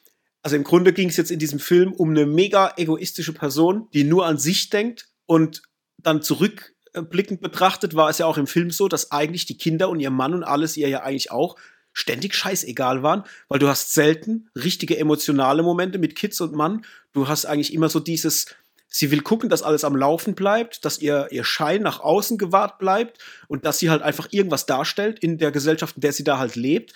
Aber so wirklich liebevolle Momente hast du ja nie gespürt. Du hast ja immer nur sie gespürt, wie sie eine Rolle spielt, mhm. wenn man so will. Ja, genau. Und das war halt massiv konsequent durchgezogen. Ja, aber auch trotzdem so, dass du als Zuschauer ja auch schon jetzt, also du bist ja nicht komplett abgefuckt von ihr, weißt du? Also das ist ja schon so, mhm. äh, du hast ja schon Sympathien für sie. So, was geht denn da ab? Jetzt gerade im ersten Drittel und teilweise auch noch im zweiten, wo du denkst so, ach, ey, krass, ey, was ist denn jetzt?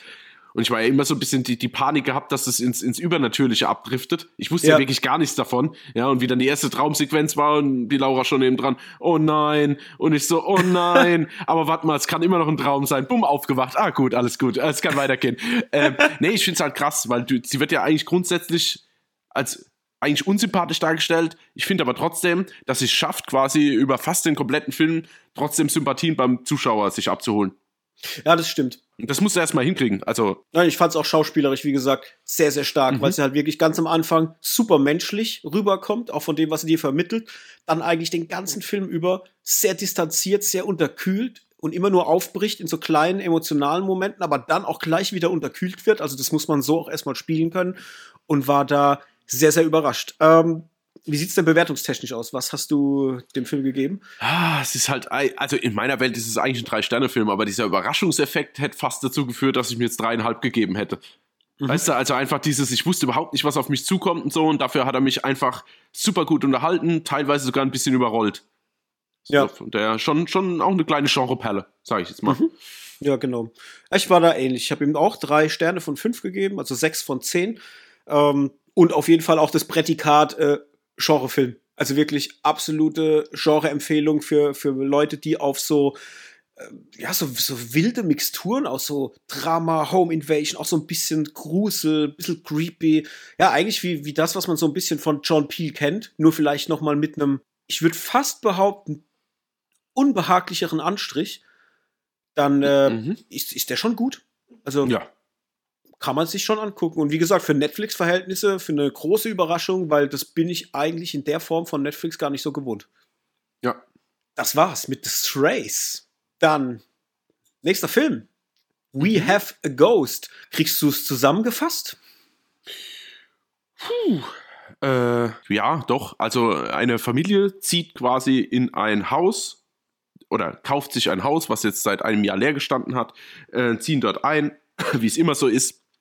Eltern sind ganz zufrieden, Kinder sind ein bisschen überfordert mit der Situation, ähm, vielleicht sogar ein wenig unglücklich, besonders der jüngste Sohn der Familie, der, würde ich mal sagen, ist der jüngste, oder? Ja. Der jüngste mhm. Sohn der Familie ist so ein bisschen in sich gekehrt, ähm, ja, sehr introvertiert, hört viel Musik, ist aber auch sehr musikalisch und ist halt mehr so ein Spezi, der halt beim Gang durch, die, durch das Haus, beziehungsweise gerade auf dem Dachboden, herausfindet, dass ein Geist dort lebt ähm, der aber nicht sprechen kann und auch nicht unbedingt gruselig ist. Daraufhin ähm, freunden die beiden sich in Anführungszeichen an, allerdings dann auch nur so lang, bis, oder was heißt nur so lang? Äh, die haben quasi nur so lange Ruhe, bis dann ähm, der Bruder bzw. der Vater Wind von der Sache bekommen und äh, den Plan aushegen, das Social Media technisch auszuschlachten. Äh, währenddessen versucht der jüngste Sohn dann quasi mit dem Geist zusammen ähm, aufzudecken, warum er eigentlich als Geist hier noch unterwegs ist, was sie quasi, was die Sache ist, die noch abgeschlossen werden muss, bevor er ähm, vom Irdischen befreit wird. Genau, das trifft's ganz gut. Vielleicht äh, noch interessant auch zu wissen, dass durch dieses Social Media oder durch diesen äh, Social Media Hype, ähm, der da generiert wird, wird auch eine Regierungsbehörde auf den Plan gerufen, die sich mit dem Thema Übernatürlichkeit und, und Geistern beschäftigt. Die kommen natürlich da auch noch hin, weil äh, es natürlich nicht sein kann, dass ein Geist sein Unwesen treibt, der potenziell gefährlich sein könnte für die USA. Ja, so. Genau, für die USA, genau. Er könnte sie stürzen. ja. Ach ja, tatsächlich kann ich mich jetzt hier deutlich kürzer halten als bei The Strays. Oh, ich auch. ja, weil, ich auch. weil alles, was bei Strays hochinteressant war und Gedankengänge freigesetzt hat, hat natürlich jetzt We Have a Ghost nicht. Das ist ein reiner Unterhaltungsfilm. Der geht erstaunlicherweise zwei Stunden sechs, also echt eine ganz schön lange Laufzeit für eine ja. Komödie in der Art. Und ähm, ich habe den nicht so gern gemocht, muss ich sagen. Da hat mir äh, ja, eigentlich Michael Harbour, äh, Michael Harbour, David Harbour am, am meisten gefallen. Er ist so für mich der einzige Glanzpunkt in die oder das Glanzlicht in diesem Film. Also äh, immer wenn irgendwann mal kurz was aufgeploppt ist an einem Moment, der mich in irgendeiner Form erreicht hat, sei es emotional oder auch komödiantisch oder in irgendeine Richtung, war das David Harbour was wiederum auch für ihn spricht, einfach was für ein guter Schauspieler er einfach ist, weil alle anderen in diesem Film, bis vielleicht auf Isabella Russo, die Joy spielt, die Nachbarin ähm, der Familie, die fand ich auch noch relativ süß, aber der ganze Rest, ich konnte nichts damit anfangen. Ich fand Kevin, also der die Hauptrolle spielt, der Junge, der äh, Ernest, so heißt der Geist, der der Ernest entdeckt, ich fand den so fucking unsympathisch. Also ich dachte die ganze Zeit, was ist denn, was habt ihr euch denn gedacht, den so zu casten? Der ist so, so richtig so ein Unsympath vor dem Herrn. Ich, hab, ich wollte dem überhaupt nicht zugucken. Ich habe die ganze Zeit gedacht, was, der ist jetzt, um, um ihn geht es jetzt. Ich fand den so furchtbar einfach. Die Art, wie er halt mimisch äh, einfach spiel, das Spiel von ihm. Ich dachte die ganze Zeit, ey, ich, ich habe keinen Bock, dir zuzugucken, Mann. Du bist so unsympathisch, ich habe keinen Bock auf dich so. Äh, fand ich ganz, ganz schlimm. Äh, Anthony Mackie, da lacht er. Äh, Anthony Mackie fand ich egal auch wenn er nicht schlimm war. Also das, was er da macht in der Rolle als Vater, fand ich okay. Das habe ich ihm auch abgenommen, aber er war, er hat so wenig Screentime gehabt, das war eigentlich Wurst. Äh, Tick Notaro, die ja diese diese äh, Galionsfigur spielt von dieser Regierungsbehörde. Ich mag sie generell nicht. Ich finde, die kann ich gut schauspielern und die ist, äh, ich sehe die nicht gern. Also die gibt mir nichts. Die habe ich auch schon bei ähm, Army of Thieves was oder Army of the Dead was war's, wo sie mitspielt, mit dem, wo sie die Helikopter, wo sie den Helikopter fliegt. Army of the Dead ja, war Army of the Dead, ähm, ja. ja. da fand ich die auch schon kacke. Ähm, kann ich nichts mit anfangen. Jennifer Coolidge, die eine kleine Rolle spielt, klar, ist halt Jennifer Coolidge. Ja, also, das war halt. wie immer. Ja. Äh, das war für den Moment sehr lustig äh, und ja, mehr als das war es auch nicht. Die Effekte sind zwischen okay und schlecht, weil gerade so Sachen, wenn sich ein Ernest halt das Gesicht runterholt, also runterreißt, man mhm. sieht so den, den, den, den toten Kopf, das war halt totes CGI und da dachte ich halt auch, oh nee, ey, das mag so für den Zwölfjährigen, der den Film jetzt guckt, vielleicht cool sein. Äh, mich holt es halt gar nicht ab. Ähm, ja, und somit ist der Film halt, es war halt immer so eine Gratwanderung zwischen, er hatte den einen anderen oder anderen Moment, den ich dann witzig fand, viele Momente, die ich ganz schlimm fand. Das Einzige, was ich wirklich schön fand, waren die emotionalen Momente mit David Harbour und der Vergangenheit von David Harbour, also mit Ernest, weil gerade das und den Schluss, wenn er auf seine ähm, Tochter nochmal trifft, das fand ich sehr, sehr schön und wenn dann so ein David Harbour gezeigt wird mit Nahaufnahme und er die ganze Zeit eigentlich nichts sagt und er mit einem Lächeln und mit einem Augenzwinkern dir so viel vermittelt, da hatte ich kurz und ich, ich frage mich nicht, wo das herkam. Ich fand diesen Film nicht gut. Ich habe den nicht gemocht. Aber in dem Moment, wo ich ihm ins Gesicht gucke und er vermittelt mir mit einem Blick ein gewisses Gefühl und ich beginne schon leicht feuchte Augenränder zu kriegen, da dachte ich mir, what the fuck, David Harbour, Mann. Der Typ ist viel größer als das, was er spielt und was er die ganze Zeit macht. Der muss irgendwas Größeres noch zu tun bekommen. Äh, das kann nicht sein, dass der in so einem Netflix-Scheiß äh, ver verheizt wird. Da geht viel, viel mehr. Und das habe ich unheimlich gemocht. Deswegen hat er von mir zweieinhalb Sterne gekriegt von fünf, also fünf von zehn. Ich kann nicht sagen, dass das ein guter Film war. Ich kann nicht sagen, dass ich ihn empfehlen würde. Aber wenn man eine ganz fade Komödienunterhaltung sucht und wirklich, ja, nichts erwartet, dann kann das vielleicht funktionieren, aber ja, groß gekriegt hat er mich nicht. Da, mir, da hat mir einfach zu viel gefehlt und mir wurde zu viel aufgemacht. Also äh, diese Geschichte mit Ernest, um Ernest herum, finde ich sehr spannend, auch um dieses Geheimnis, warum Ernest existiert noch als Geist und was er für eine ganze Hintergrundgeschichte hat, die fand ich sehr cool. Die hätte für mich als eigener Film funktioniert. Da hätte ich nicht noch die Familie gebraucht, die auch wiederum ihre Probleme äh, hat. Vater, äh, Sohn, Problematiken, die ja auch noch aufgearbeitet werden müssen und so Sachen. Das war mir wieder von allem irgendwie zu viel und nicht richtig ausgewichtet, dass es als ganzer Film dann für mich nachher zusammenführt und funktioniert. So, das war bei mir We Have a Ghost. Jetzt bin ich ja mal gespannt. Jetzt sag bitte nicht, ja, du hast Kevin gemocht und er hat dich gekriegt. Und Alter, ich, ohne Scheiß. Ey, ich war völlig hin und weg von diesem Typ. Ich sehe den, ich ey, dieser, der, der, der, der Junge taucht auf und ich dachte mir, ja, okay, sorry, der spielt jetzt alle an die Wand. Alter, wer soll denn da jetzt noch, wer soll denn da jetzt noch dagegen anstinken? Also ich fand den so geil gebrochen und so trotzdem irgendwie so ein bisschen cool und also, ey, ich fand den super. Also ehrlich, ich fand okay. den auch super sympathisch. Ich fand, also ich muss sagen, ich fand so eigentlich Ah, ich muss jetzt, muss jetzt, du, du hast mir jetzt ein bisschen was vorweggenommen. Ich muss jetzt mal kurz, ich halte mich trotzdem kurz, aber ich muss jetzt trotzdem woanders anfangen. Aber ich muss sagen, ich habe den Film angefangen und dachte am Anfang so, oh, okay, das wird kein Film, der mir gefällt. So einfach so von der Konstellation her, von den Figuren. Dann wusste ich auch, muss ich sagen, die ersten, naja, wahrscheinlich hat sich schon auch fast ein bisschen durch den ganzen Film gezogen, aber so die erste halbe Stunde dachte ich schon, oh Gott, was will denn der Film jetzt wieder von mir? Irgendwie mhm. fühlt es sich nicht an wie eine Komödie, aber irgendwie fühlt es sich auch nicht an wie ein Drama. Sondern mhm. so, das war schon wieder so, was ist denn mit David Harbour? Das ist direkt ein furchtbar trauriger Geist, so, der irgendwie dem was ganz Furchtbares passiert sein muss. Und dann hast du aber auch so einen gebrochenen Kevin quasi, so heißt äh, Kevin, ja. gell? Äh, der, der auch irgendwie fürchterlich seine äh, Probleme hat. Mit was weiß ich zwar gar nicht mehr so richtig, aber auf jeden Fall war, er halt irgendwie gebrochen oder zumindest zurückhaltend oder weiß nicht so richtig, wie vielleicht Fuß fassen in dieser Welt, weil er halt ein bisschen anders ist als andere. Ähm, ich wusste nicht, was der Film von mir will. Und dann, mhm. und unterm Strich jetzt, da komme ich gleich dazu, äh, ich habe auch erstmal gekotzt, ja, weil ich gesehen habe, zwei Stunden sieben und da dachte ich, Alter, wollt ihr mich verarschen? Für so einen Schmonz wollt ihr jetzt zwei Stunden sieben meines Lebens, um mir jetzt irgendwas dazu erzählen? Und ich habe dann auch in der Mitte kurz Pause gemacht, dann hat meine bessere Hälfte erkannt, was, der Film geht jetzt noch eine Stunde, was will denn der noch erzählen? Und ich so, ich keine Ahnung, ey, ich weiß es nicht, aber wir schauen jetzt halt weiter und dann sehen wir. Und ich muss sagen, es war dann aber unterm Strich eigentlich sogar ganz okay.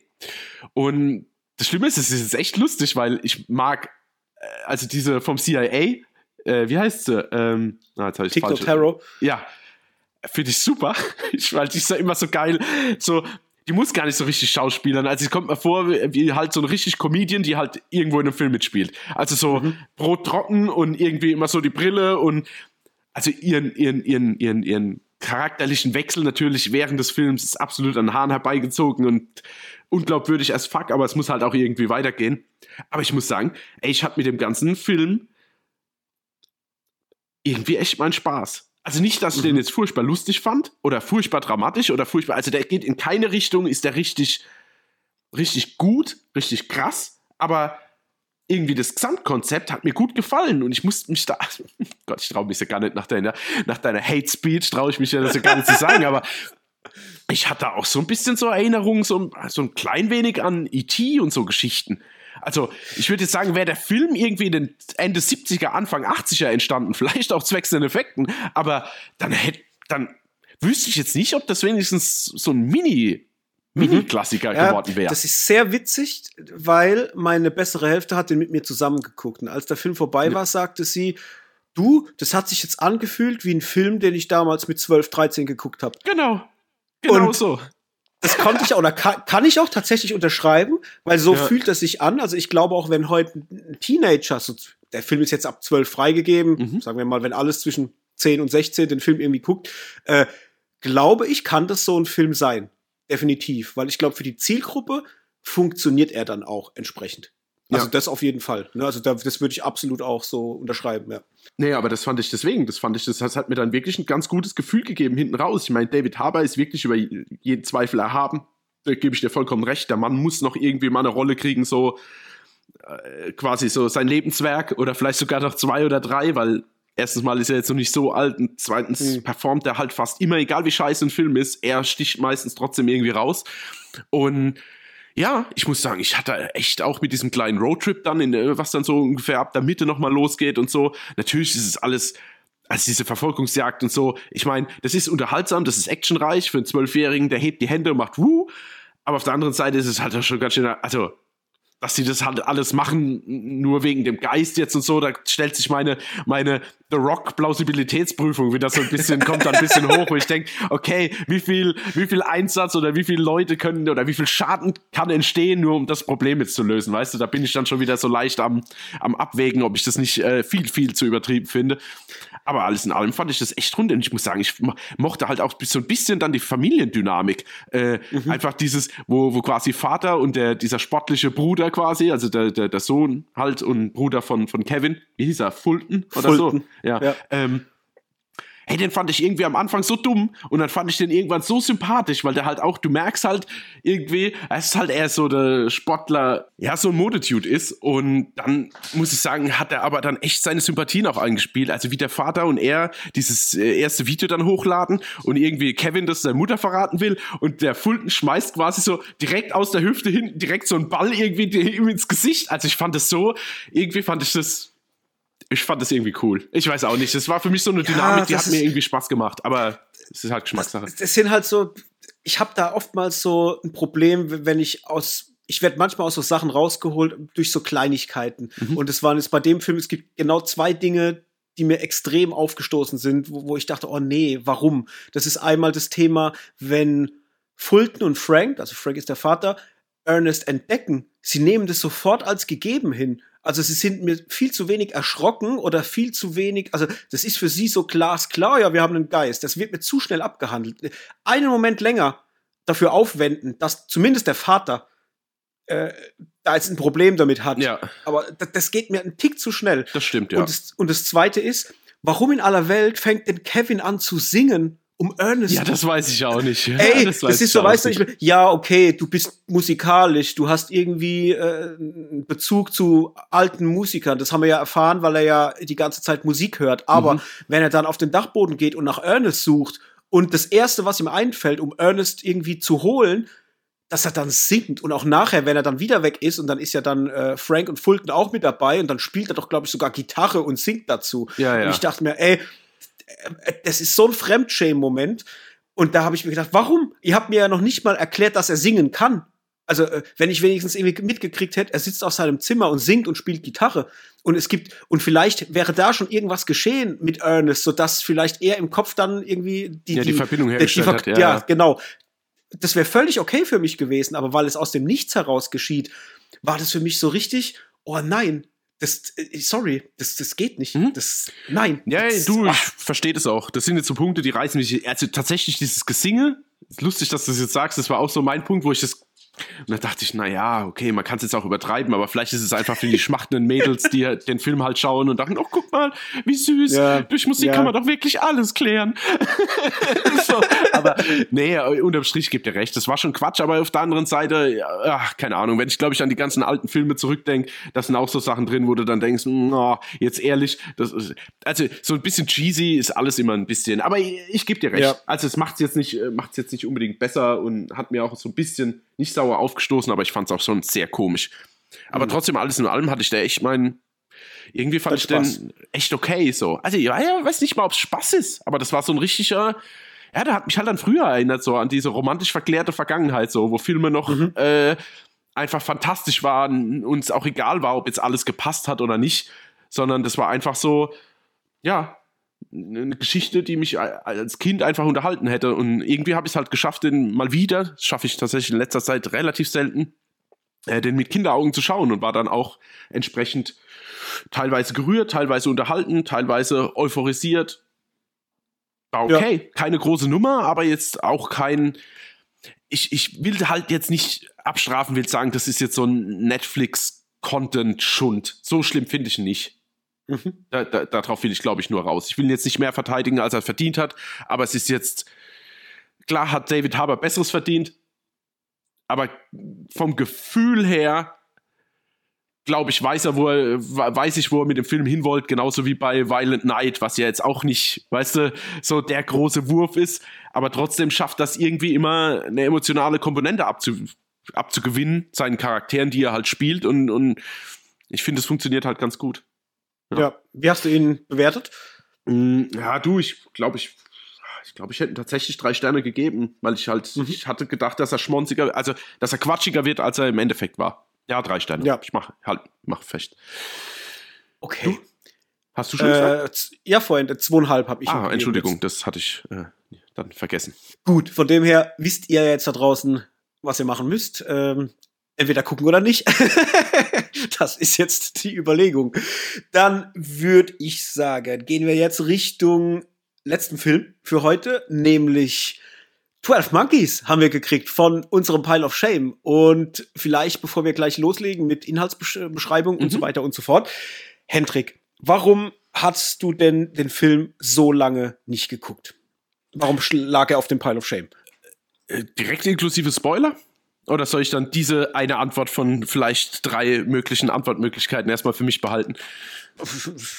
äh, ja. okay. Danke für die klare Anweisung. okay, ich lasse es erstmal weg.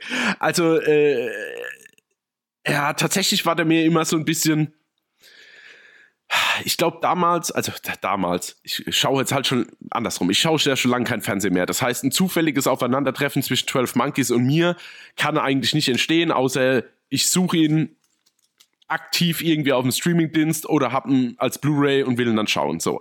Von daher ist es, liegt schon länger zurück, dass ich die Chance gehabt hätte, ihn einfach so zu sehen. Dadurch nicht dadurch, aber äh, dementsprechend war ich halt auch jünger und ich muss sagen, ich glaube, ich kam da mit dem ganzen ich will nicht sagen wir war, aber die Mischung aus wirklich teilweise krassen Kameraeinstellungen, teilweise in Anführungszeichen auch wieder aufs junge Alter geschuldet, vielleicht wirre Erzählstränge, plus äh, einem, Tom, äh, einem, einem äh, äh, Bruce Willis, der nicht unbedingt hier so jetzt gerade der Held ist. Also natürlich ist er quasi der Protagonist, aber jetzt nicht unbedingt so dieser, er ist jetzt halt nicht äh, John McClane. So. Ja. Ja. Und genau, plus der Ton, also auch allein der Soundtrack und alles drum und dran. Ich glaube, das ist einfach ein sehr, sehr spezieller Film und für mich als damals random Filmschauer und eher so die Arnold Schwarzenegger, Sylvester Stallone, Bruce Willis, Michael Dudikoff Filme schauer, war das für mich, glaube ich, einfach ein bisschen zu, ja, zu weg von meinen Sehgewohnheiten. Das war mir einfach, glaube ich, mhm. zu speziell damals. Ähm, plus, dass ich auch so ein bisschen, ja, zum Beispiel der Schakal nie so richtig geschaut. Ich glaube, den habe ich nie am Stück geschaut. Ist jetzt, also, ich will bloß darauf raus, so, es gibt so zwei, drei Bruce Willis-Filme, wo er für mich halt quasi nicht so der strahlende Held ist und dann denke ich, naja, lässt es mal gut sein. Also, ja. das, das sagt jetzt der Hendrik von damals, ja. Ähm, wie gesagt, ich glaube, daran liegt es einfach, dass ich dem nie so, ja, die, vielleicht die, die, ja, das, das Augenmerk gegeben habe, was er eigentlich verdient hätte. Bei dir? Mhm. Ja, bei mir ist es sehr ähnlich. Also ich kann mich erinnern, der Film ist ja 1995 erschienen und ich hatte den damals in meiner Wahrnehmung, das auf jeden Fall. Ich war aber damals zu dem Zeitpunkt so um die 15, 16 Jahre alt und es war gerade der Beginn, wo ich angefangen habe, mich wegzuentwickeln von diesen reinen Action, Schwarzenegger, Jean-Claude Van Damme Film, Videothekenzeit. Ne? Ich mhm. war bis zu diesem Zeitpunkt immer nur in der Videothek abgehangen. Ich habe mir allen möglichen Action-Scheiß reingeguckt, äh, reingezogen und halt immer nur diese Kiste. Immer nur Action, Action, Action, Eastern, Kung Fu, was, was halt geht. Ja?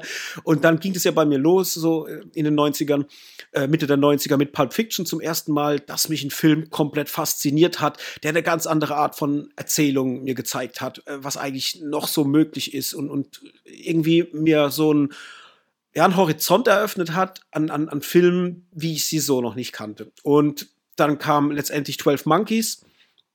Und viele, die ich damals äh, kannte, die den Film geguckt haben, ich hatte einen Freundeskreis, die waren alle schon ein bisschen älter wie ich, äh, vier, fünf Jahre. Und alle haben über den Film geredet. Und der wäre so krass und der wäre aber auch so kompliziert und, und total verworren und was für die damalige Zeit wahrscheinlich auch gestimmt hat, weil man sowas in der Art vielleicht auch so noch nicht kannte unbedingt.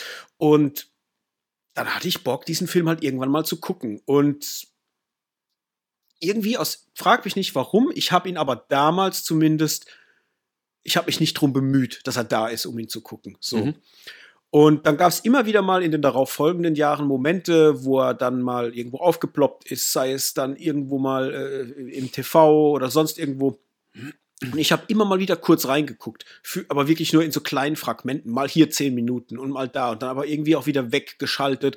Dann weiß ich, dass ich einmal versucht habe, ihn zu gucken, bin aber relativ schnell eingeschlafen an dem Tag, keine Ahnung mehr, warum das so war und habe dann auch gedacht, ja gut, okay, dann lasse ich es halt. Und habe dann einfach nie wieder weitergeguckt und habe es einfach links liegen lassen. Und das ist so der ja, Grund, warum ich den jetzt nicht geguckt habe und so ist er bei mir dann auch auf so eine oder auf die Pile of Shame Liste dann gewandert. Und ja, jetzt hat uns der liebe Antiheld, lieben Gruß, mh, mm, den Film zugeschickt. Und ich bin sehr sehr happy darüber, dass wir den Film gekriegt haben und dass ich ihn jetzt heute noch mal gucken konnte. Einmal natürlich mit den Augen von heute und mit dem Filmwissen, was ich heute habe. Und ihn wahrscheinlich auch komplett anders wahrnehmen oder wahrgenommen habe als damals. Das muss ich jetzt vorneweg schon mal sagen. Und bevor wir da jetzt anfangen, drüber zu quatschen, um was es geht, was äh, erwartet uns denn bei 12 Monkeys? Hendrik, du hast die Blu-ray, glaube ich, vor dir liegen.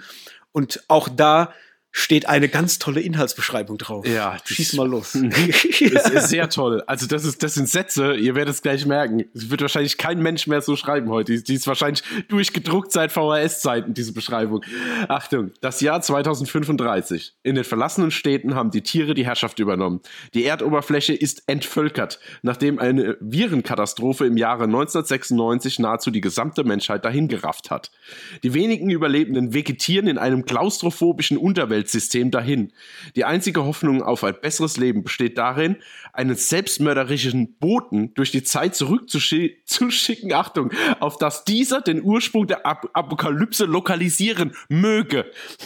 Der Schwerkriminelle James Cole ist einer der Auserwählten. Punkt. Ja. Das war's.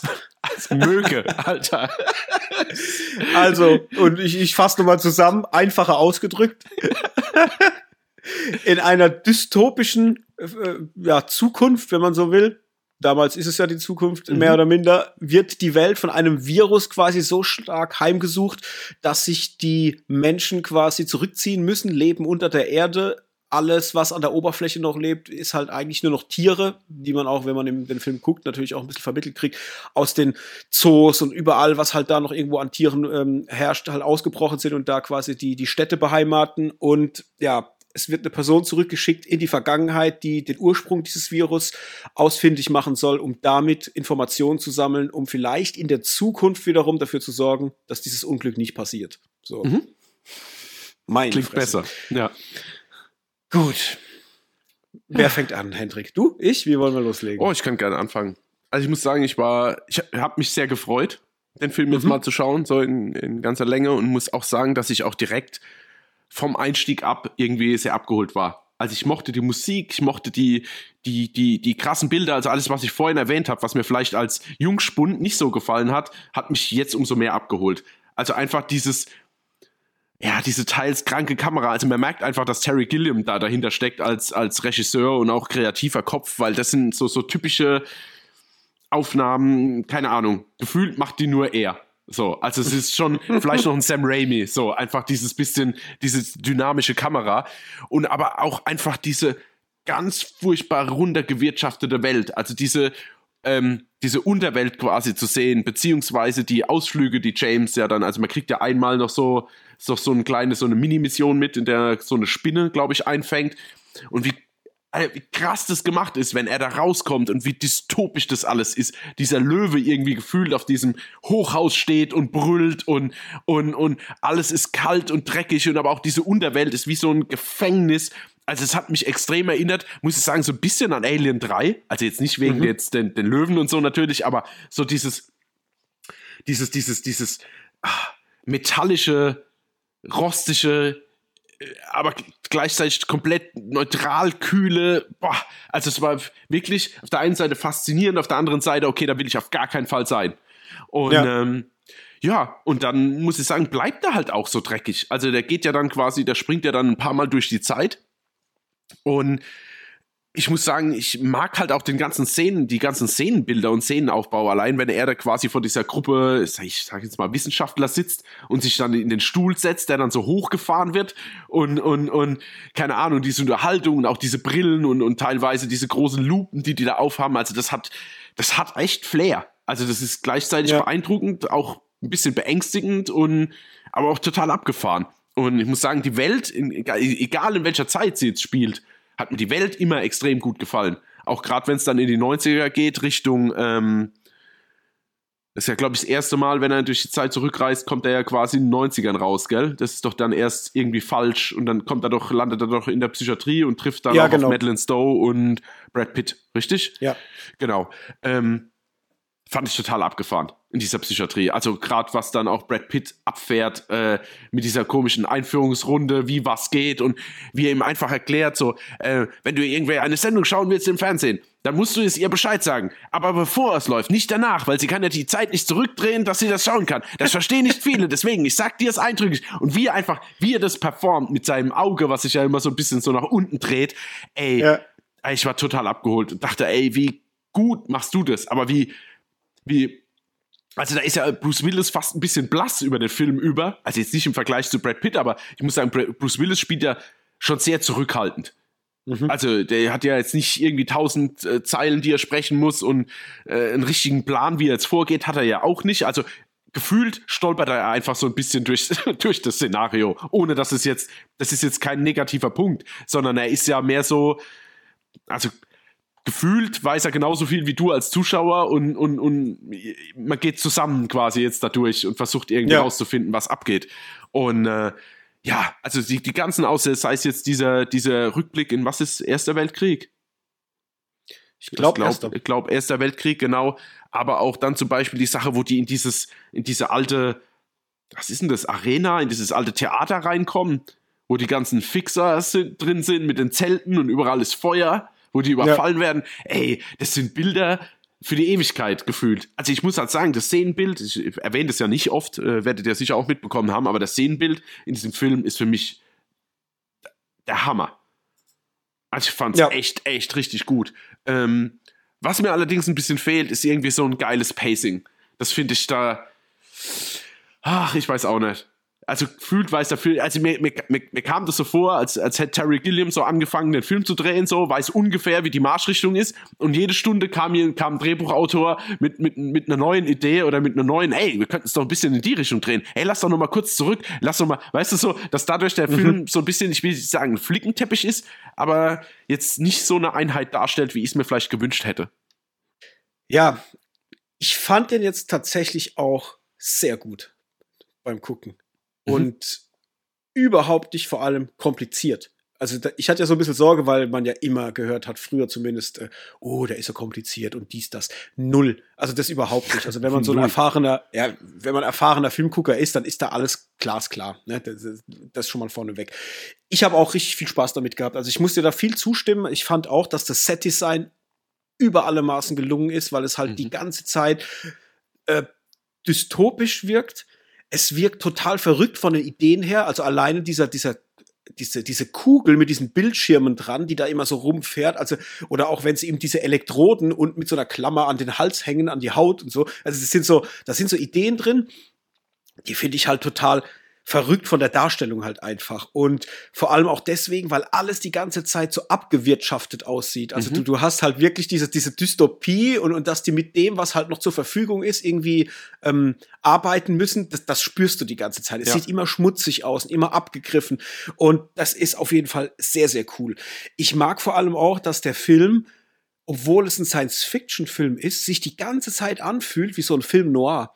Du hast immer so, ja so Film Noir-Vibes und mhm. guckst ein Sci-Fi-Movie. Und das ist auch irgendwie was, was ich so in der Form gar nicht kenne. Also, das war, fand ich die ganze Zeit sehr, sehr spannend. Ich gebe dir auch recht, dass er irgendwie so ein bisschen Pacing-Problematiken hat. Das ist vor allem so ab der Hälfte irgendwann merkst mhm. du, dass so der, der Übergang so in, in den nächsten Akt, das ist so ein bisschen äh, sperrig, ja.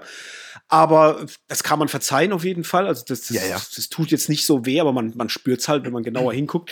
Und er hat so eine unbehagliche Stimmung. Ich finde, dass der Film von Anfang an so eine Unbehaglichkeit irgendwie in sich trägt und die spürst du halt, die wird die ganze Zeit auf dich transportiert und das macht er halt auch sehr, sehr stark. Ich finde, dass Bruce Willis enorm stark spielt, äh, vor allem, weil du ihn nicht so richtig greifen kannst. Mhm. Du weißt nie, ist er jetzt eigentlich ein cooler Dude? Ist er gut? Ist er schlecht? Weil er eigentlich ein Psychopath ist, wenn man so will. Also du merkst ja auch, dass er geisteskrank in irgendeiner Form sein muss, weil alles, was er sagt, was er macht, du merkst, also entweder ist es die Situation, die ihn geisteskrank macht, weil das wird ja auch thematisiert im Film, je mehr man durch die Zeit reist und je mehr man mit dieser Thematik zu tun hat, desto mehr verliert man den Verstand. Und ich finde, das bringt er dir sehr, sehr gut rüber.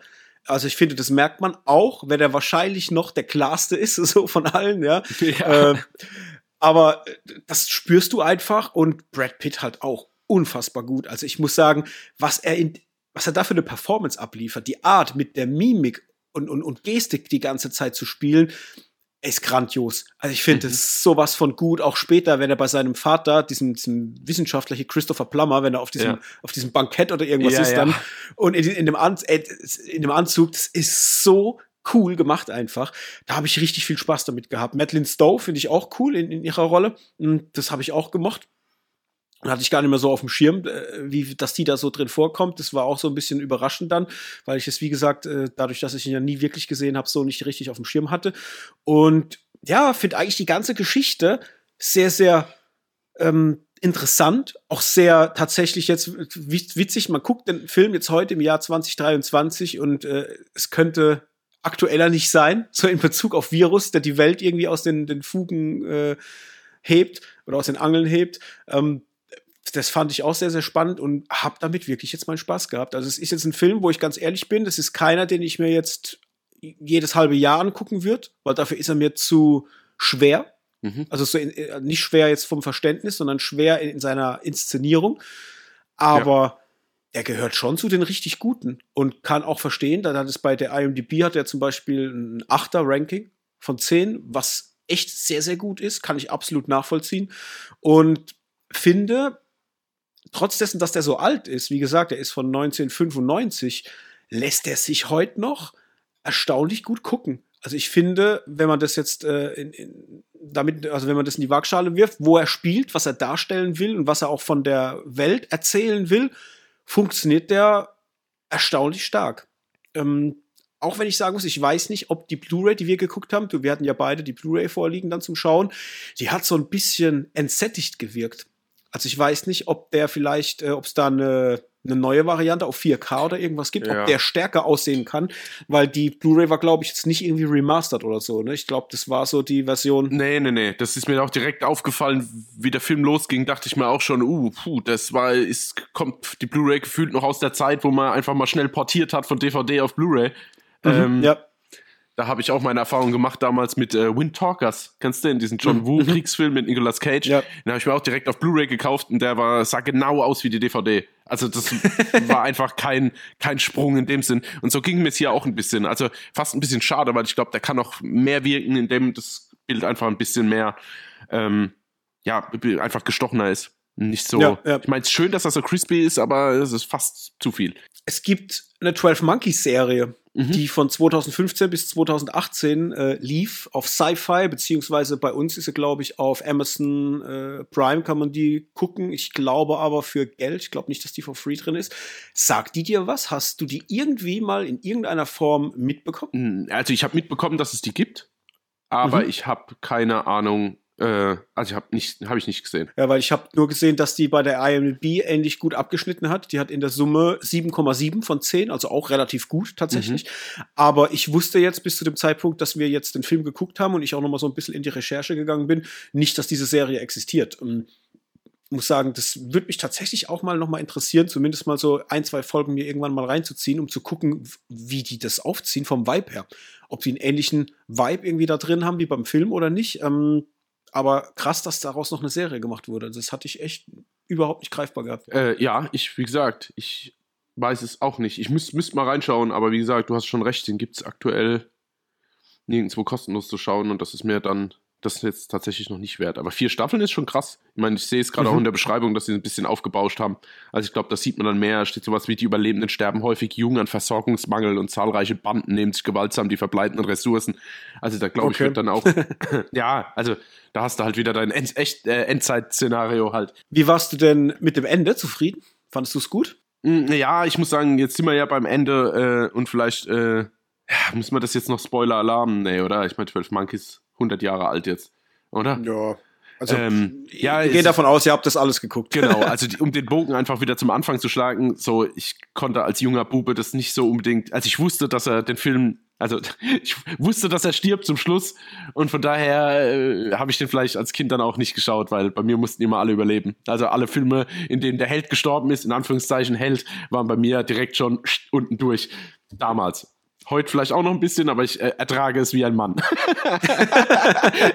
ähm, äh, Schluss war, Schluss war, war gut, war, also mir, wie soll ich denn sagen, also dadurch, dass man das jetzt ja ein paar Mal davor schon sieht als äh, Art, ähm, was ist es, schon Erinnerung, oder? Ja. Mhm. Ja. Ähm, hat man das ja alles schon gesehen. Ich fand es bloß ein bisschen plump irgendwie. Also dieser David Morse geht ja da, der ja auch mitspielt, wieder ganz widerlich einfach. Das, dieser Typ ist einfach prädestiniert, um Bösewichte zu spielen.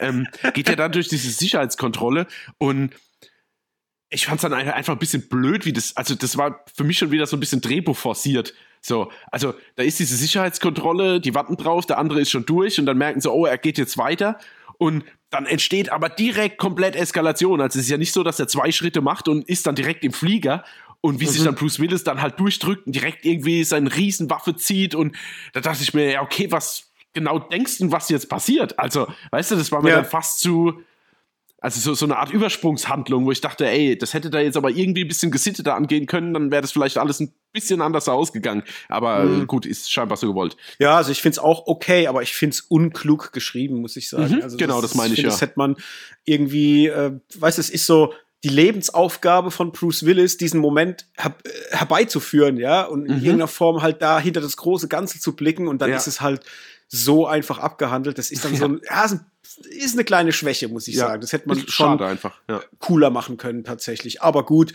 es nimmt ja jetzt nicht einen riesengroßen Teil vom Film ein, von dem her sage ich auch, ja, schlucken und gut ist, äh, passt. Mhm. Wie hast du bewertungstechnisch gelegen? Was hast du ihm gegeben? Ich glaube, heute ist Drei-Sterne-Tag. Ich, ich würde sagen, ich habe noch nichts gegeben, aber ich würde sagen, drei Sterne, weil dreieinhalb wäre mir mhm. jetzt oh, zu wild. Da, da, da habe ich einfach zu viel, was, was ich finde, dass es einfach der Film unrund macht. So, da bin ich jetzt nicht gewillt, dreieinhalb zu geben und zweieinhalb wäre, also das finde ich aus meiner ja. Sicht vermessen. Ja, okay. Ja, ich habe ihm dreieinhalb gegeben, mhm. tatsächlich. Äh, den halben Stern extra, weil ich war auch gefühlt erst bei drei, hatte aber dann gekriegt, weil ich nichts Vergleichbares kenne.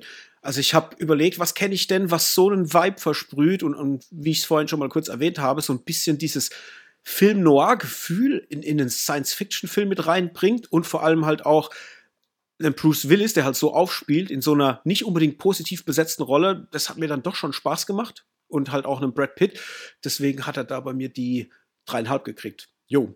Von dem her vielen, vielen Dank an den Anti-Held 3012 für den Film. Da haben wir uns jetzt ja. echt gefreut. Das war mal eine coole Geschichte. Ich bin happy darüber, dass ich den jetzt wirklich mal geguckt habe und dass der weg ist vom Pile of Shame.